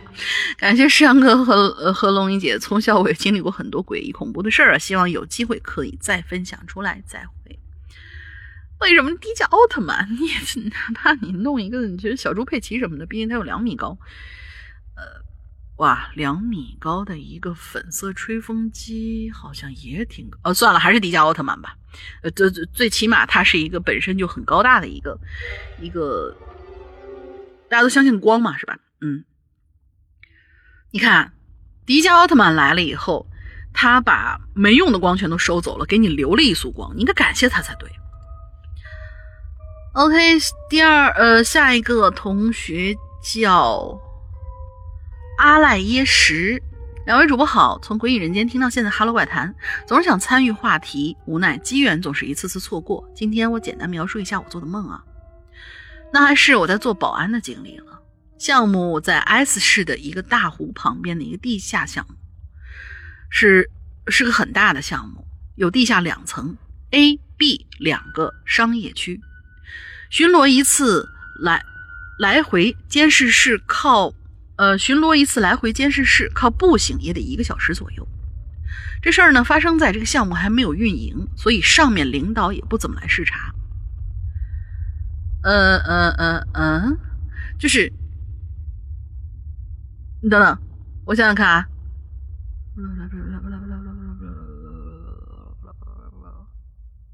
哦，就是这个项目还没有，不是不是做梦啊，这个项目不是做梦。像梦应该是他接下来的的一个情节。保安监视室位于地下一层房间，没有窗户，房间大概十几米长，是一个矩形的房间。因为属于项目安全管理的核心部门，所以是没有窗户的。房间的两端前后有两个磁控锁的门，眼前大概有十米左右的屏幕，将近二百个。我的天，二百个十米左右的屏幕，呃好吧，看着不会眼晕吗？值班的时候，保安在保安的监控台也有五六米长，有几台电脑，分别可以调控项目的各个角落的监控头。大概到了半夜两点左右，困意袭来，我和另外一个同事都相继入了睡。迷迷糊糊的，我突然就看见通往园区主入口下行的手扶电梯自个儿就动了起来。于是我打起了十二分精神，推推我身边的同事。那显然。他意外的睡得很沉，竟然怎么都推不醒。我之所以惊讶，是因为夜晚我们都会把手扶电梯的电源切断，可是怎么会自己动起来呢？接着，更恐怖的事情就发生了，好像就有一个看不见的人坐着电梯似的，慢慢来到了园区门口。之所以我会这么判断，是因为从那个电梯自己开始动的路径上，日光灯都在闪烁。我的心里开始打起了鼓，我就立刻调用其中区域的云台摄像头看这块区域。慢慢闪烁的摄像头竟然都暗了，就像恐怖片里的片段。突然，我难以置信地看见一个老者模样的人，有白花花的胡子，衣着就像是电影里的七代丐帮长老的打扮，左右握着一个挂着葫芦的拐杖。我难以置信地摸着鼠标，把云台显示器拉近，想尽力看清那个老人的样子。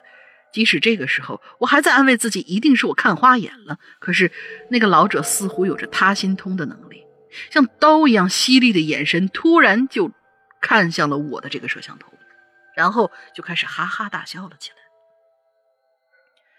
虽然这个摄像头没有开音频，但是我确定他应该笑得很响。胡子周围的肌肉都在颤动，慢慢的，更诡异的事情发生了，就好像这老人会闪现一样，蛇形一样一闪一闪的朝着监控的方向就过来了。而且更诡异的是，这条路径后面的日光灯竟然自己灭掉了。别是走近一看，是一个迪迦奥特曼。哦，我错了，我心里暗想着，按这个速度，他很快就会来到监控室吧。而这还不是我最要担心的，我大脑狂转着应该怎么应付这种非人的，呃，我大脑里狂转着应该怎么应付这种非人的场景。突然，我想到监控室的门禁是电磁门吸着的，我靠！要是他一路过来能把电器设备短路掉，那门岂不是形同虚设了？我一个机灵，赶紧三步并作两步要去关门，但是。一声“咔”的声音，那是监控室的门禁被激活打开的声音。我的心快冲出嗓子眼儿了，而突然，我被拍醒了。我迷迷糊糊的起身，看着我旁边，啊，哪有什么老头啊？只有我同事排着问我：“哎哎，醒了没？”但是我的表情明显把他惊讶到了。他缓缓的，他缓了缓表情，说：“行了，别睡了，一会儿工程部要过来了。”我就我还懵着呢，我说：“啊，为什么呀？”同事回答道：“今天通往我们监控室的日光灯都灭了，他们要调一下监，他们要调一下监控，看看是什么时候灭的。”我听到这儿，细思极恐，说不出一个字。我很怕吓到我的同事。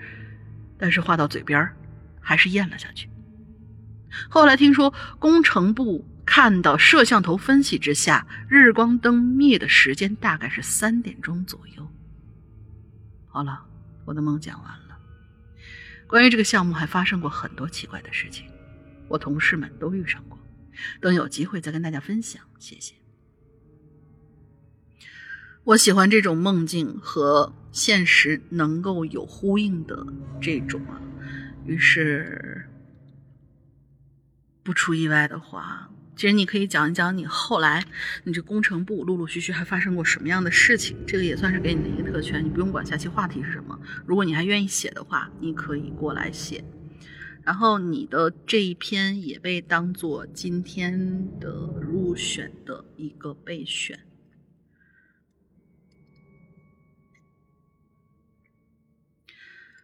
好的，把它复制出来。OK，下一个，再吃一一一一碗。这是他打的，真不是我结巴了，而且是一亿两亿的亿。最近是不是在减肥啊？就是，我现在是看到什么之类的东西，啊，好饿。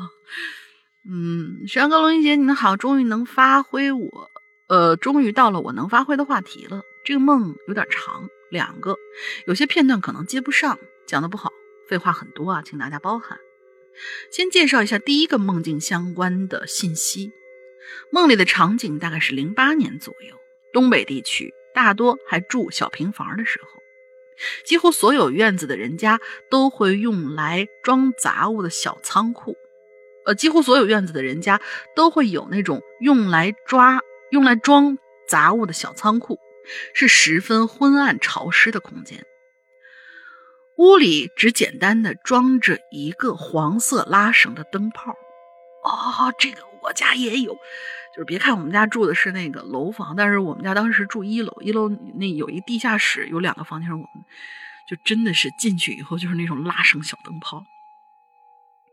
做梦的地方是去年住的临街的出租楼里，黄纸就是黄色的带有褶皱的，上面印满了红色元宝的纸钱，不比金元宝，等于是一种零钱。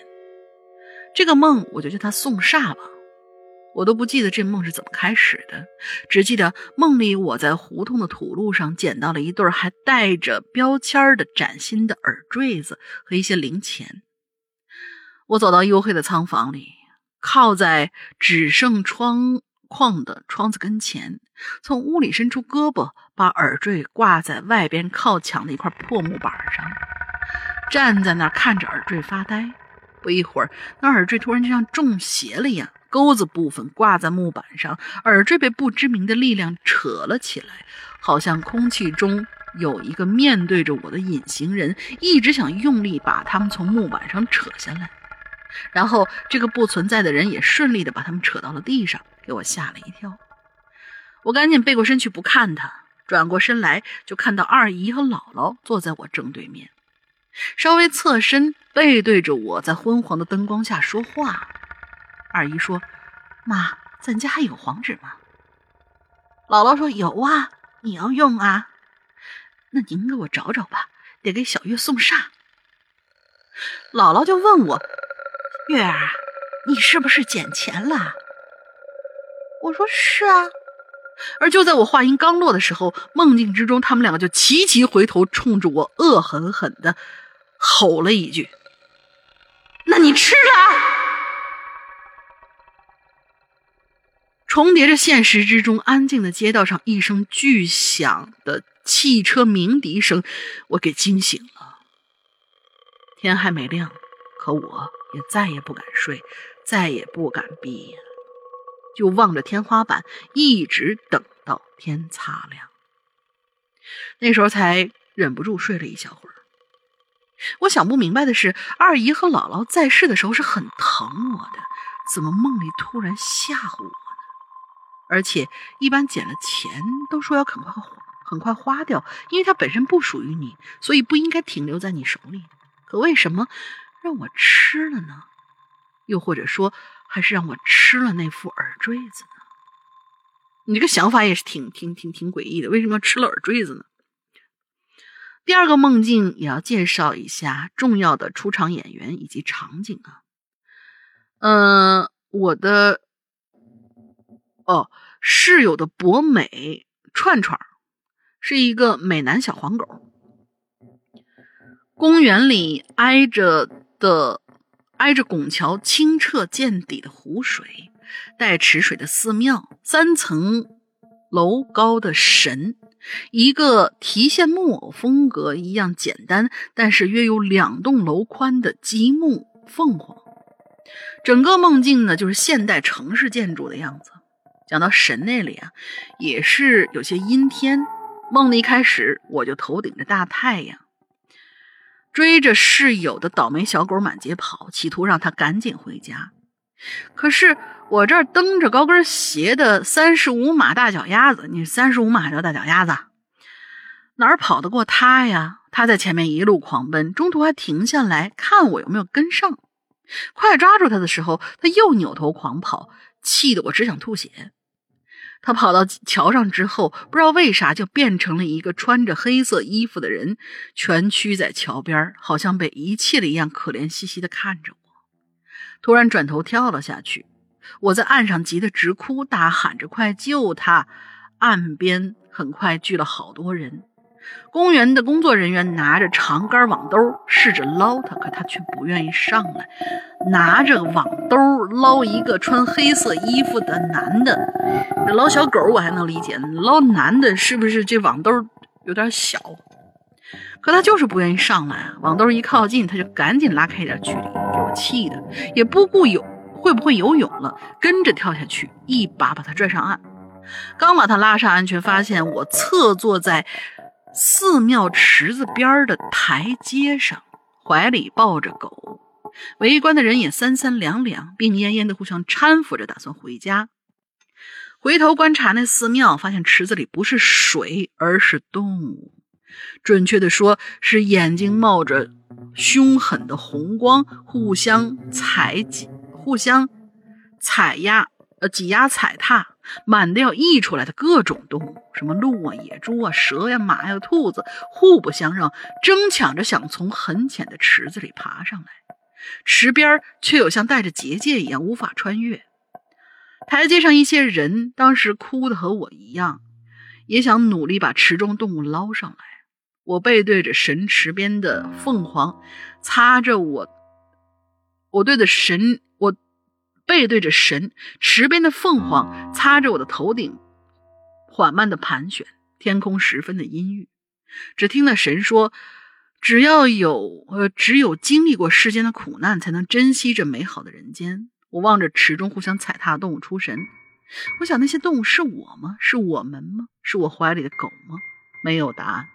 或许是心中有了答案。我站起身，抱着怀里一株。开满白色鲜花的山茶枝丫往家走，阳光洒在身上，暖暖的。心想，我要把它好好养养，就会变回狗了。故事完，最后感谢大家耐心啊！感谢两位主播和幕后工作小伙伴带给我们如此优秀《哈喽怪谈》，祝大家身体健康，开开心心。就是我觉得你这是两个完全不同的，就是就这种梦，就是一开始的时候就很像是那种。呃，第一个梦就特别像是那种，呃，我们经常在梦里边突然一个反转，或者说一个突然急转直下那种场景的一个恐怖片那种，或者说恐怖片里面经常出现的某些梦境，就是当你捡到钱，就是会让让我们经常会想到那个台湾一些恐怖片会。呃，有什么捡到钱之后啊，你就要有就付出一些相应的一些代价，所以大家就是在路边儿千万不要随便捡钱，不要随便捡红包什么之类的。之后就是经典的那种场景里边，或者就是我是带着大家带入啊，没说你这个这个梦可能是受哪部电影的影响，就是让大家带入一下，就是那种 突然之间，嗯。眼光、目光的这种聚集，就是那种人的目光，好像是有一种力量一样。突然之间，他会有一个聚集，像你的那，就是那一瞬间，就有点像我刚才说的那种，你躺在床上，然后有一个人弯着腰看着你的那一幕场景，就是这样的一幕场景，是让是会经常让我们心头一震，就是可能是一种人之间的那种威慑力一样。嗯，这是第一个梦给我的那种感觉，就是会会会经常在恐怖片里会会看到，呃，演员们或者说那些恐怖的一些一些鬼鬼怪们盯着屏幕，然后突然之间朝你冲过来，或者朝你大喊一句，或者怎么样。然后第二个这个就给我的感觉特别像是一个隐喻，就感觉像是因为有凤凰嘛，然后再在你的头上盘旋着，而那些可能在池子里一些动物，我感觉就像是那种转世转世之前。或者说转世之后的，有一些我们经常说，如果说，嗯，一些生前有可能做了不好事情的一些人类，有可能会轮回入畜生道，而这些畜生道，他们本身是不愿意去做动物的，但是在这个池子里面，可能就是他们转回轮转世轮回的一个这样的一个池子，他们肯定还想回到人间，而。池子边上这些痛苦去捞他们又捞不上来的这些人，有可能就是他们前世的家人或者怎么样。之后你怀里头抱着那个那那个小狗，最后变成了白色的花，其实就是感觉像是一个修行的一个过程。我觉得第二个这个故事让我觉得很好品，嗯嗯，虽然说你。讲的那个什么，就是因为有一些地方可能还是在行文上面稍微的有点接不上那种感觉，但是这两个故事我还是蛮喜欢的。嗯，呃，我看看啊，OK，我们还有剩下的这么几位同学，我靠，两个多小时啦，我好厉害呀！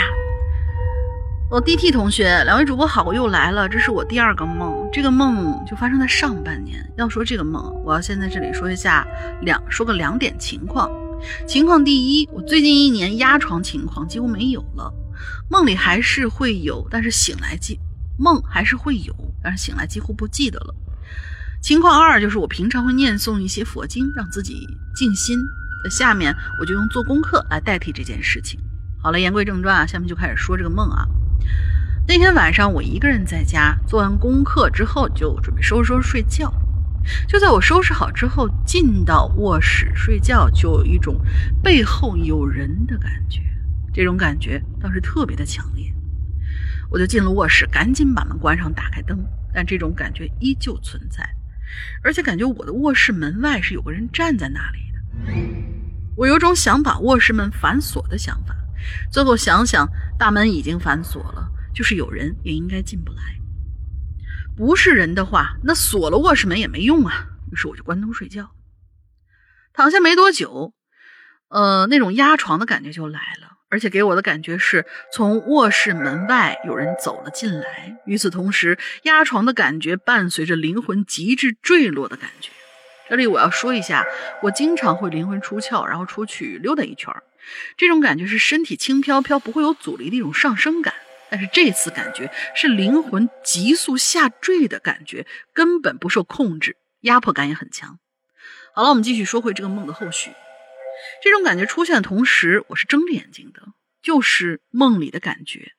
我也不知道是身体还是灵魂在下坠。为啥？怎么说？不知道是为啥说？呃，为啥说是不知道是身体还是灵魂呢？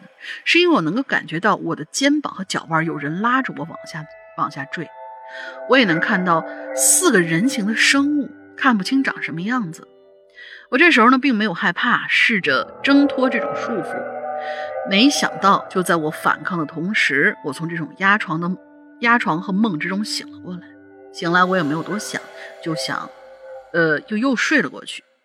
也就在刚睡着的这种状态，感觉又来了。这次被四个人影带到了一个和写字楼大厅一样的地方，四个人影快速带我走进去。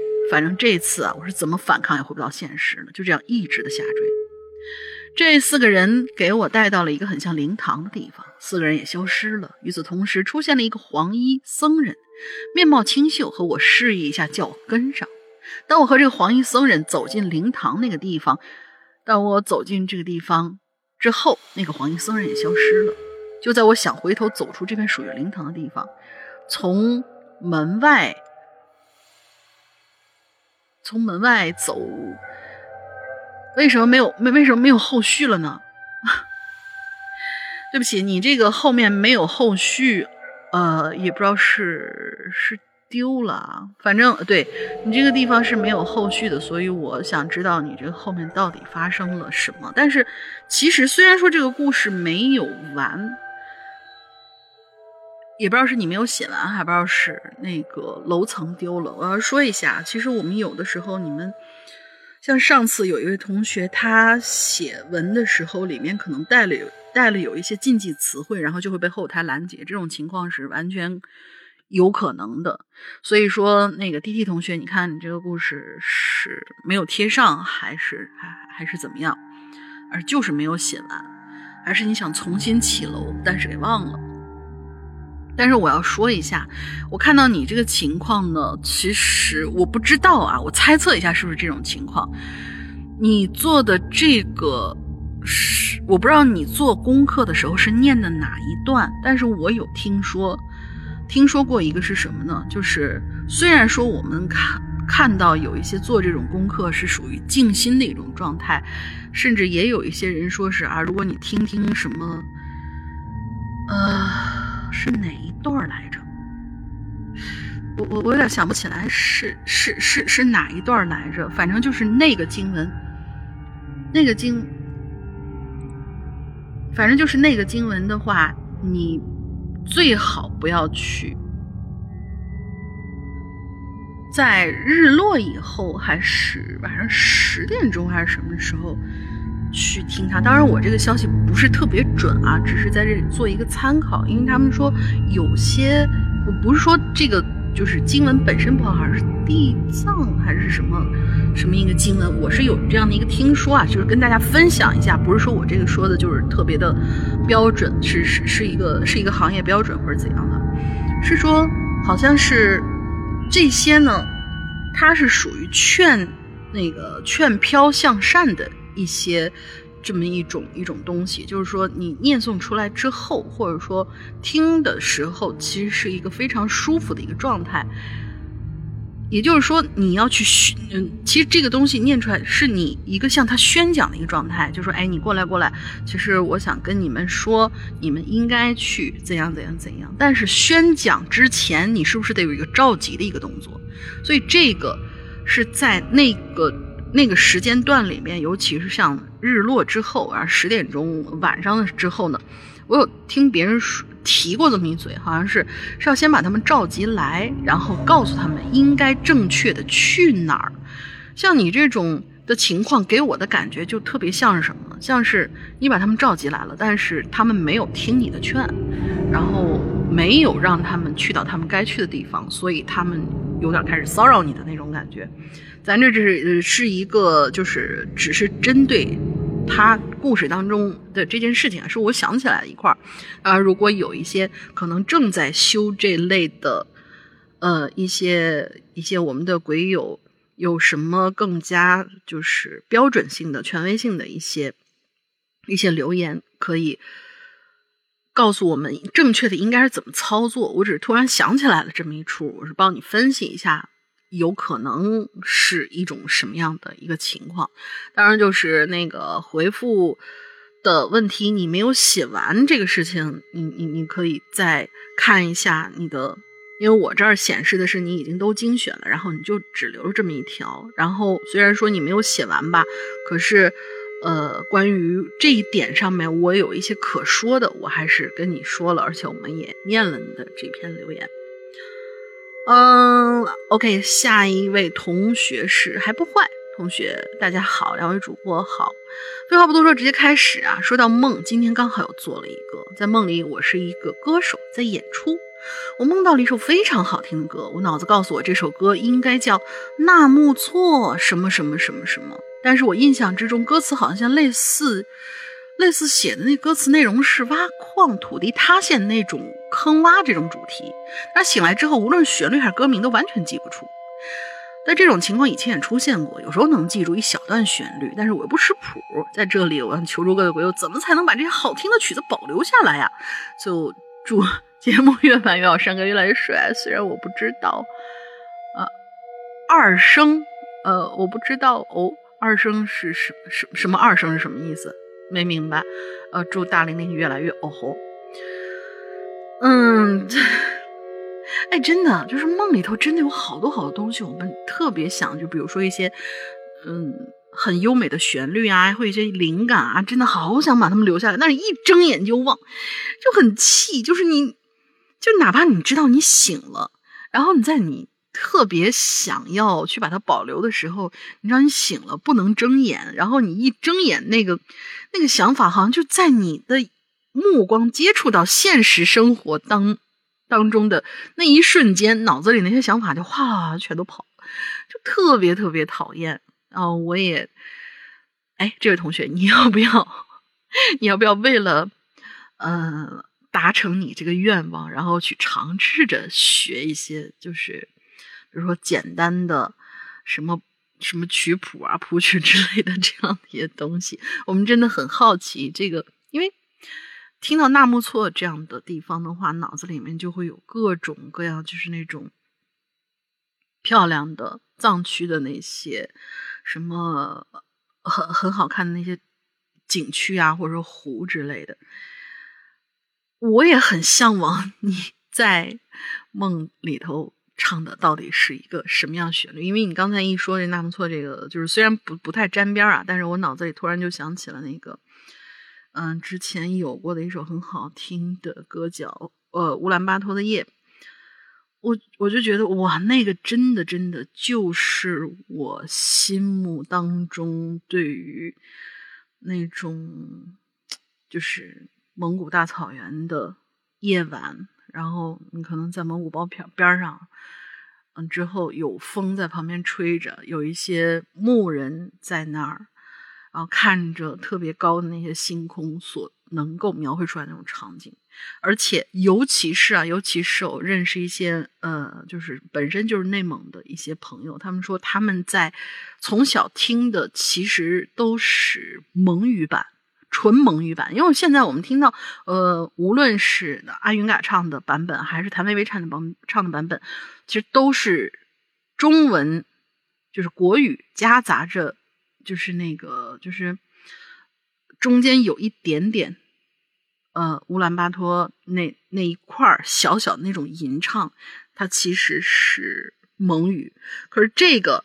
如果你们大家去去能够去在一些视频平台上去搜索的话，可以搜一下，就是阿如娜这个演员，他本身就是一个蒙族演员嘛。他唱过的一个版本，当时好像还是陈楚生给他弹唱的。然后这个视频是谁放出来的？我是苏醒还是张远？我忘了是谁放出来的。就他们在家里边几个人可能是在聚会的时候唱了这么一小段阿如娜当时唱的就是纯蒙语版本，哇，那个好听啊，真的太好听了。那我很期待你能把你的这个梦中的旋律保留下来，说不定就会，说不定就会是一个很好的能够留下来的一个素材。OK，咱们今天真的是时间有限啊，两个半小时，将近两个半小时的内容。我估计我后面那些就是做那些广告，这个因为我们每期后边我们的广告都会有我说的也好，或者说上哥说的也好，都已经非常完完整了。现在节目的时长有点超长了，说实话，我自己都不知道我自己能唠俩小时。当然了，我是分两天录完的。嗯，对。就是后面广告我们就不做了，然后估计大家听这个两个半小时也听的是挺疲劳的，所以我们今天这期话题就到这里，然后这期也就到这里。如果你想加入我们的会员的话呢，可以去听一下我们每次往期最后呢五分钟，然后石阳哥跟大家主要介绍的我们的我们的会员机制。说的都已经非常非常详细，我在这儿呢就不再占用时长了。我的我基本上所有的今天的时长都是一些我在跟大家讨论，或者说尽量把大家的稿子全都念出来的一些内容。然后我们在结尾的时候，呃，中间啊，我们已经留过了我们进去密码，然后在这里说一下我们群号啊，群号是企鹅群的群号二四二幺八九七三八二四二。幺八九七三八这样的一个群号，填入当周的进群密码，然后经过验证就可以进群了。嗯，之后还要说一下我们这一次的最佳，我觉得，我觉得最佳这次，因为花西重这个我真的很喜欢他的那一篇，可是你没有写完，你没有写完，我很生气。然后这次就给到我们新留言的一位同学叫阿赖耶识，这位同学。他是我们这一周的最佳，就是他在呃他的监控室里边和现实相结合的那个，就就就这种能够反映到现实当中这种梦境，而且还是一个恐怖的那种，就会让我觉得呜很棒。好的，我们这一期的这些榴莲我终于又干完啦，一个人干完两个多小时，我好棒，夸一下自己。好的。等到下一周一的时候，就又可以听到新鲜的诗阳哥，那对，从东南亚浪回来的山哥和我一起，我们两个人做的引榴莲啦。OK，我们也不再说特别多了，俩半小时，好家伙，给大家累够呛。我不知道我自己有没有累够呛，我不知道，但是大家真的估计听的有有累够呛的感觉。好的，放我们双方都去休息一下，好吧？好的。这一周祝大家快乐开心，拜拜。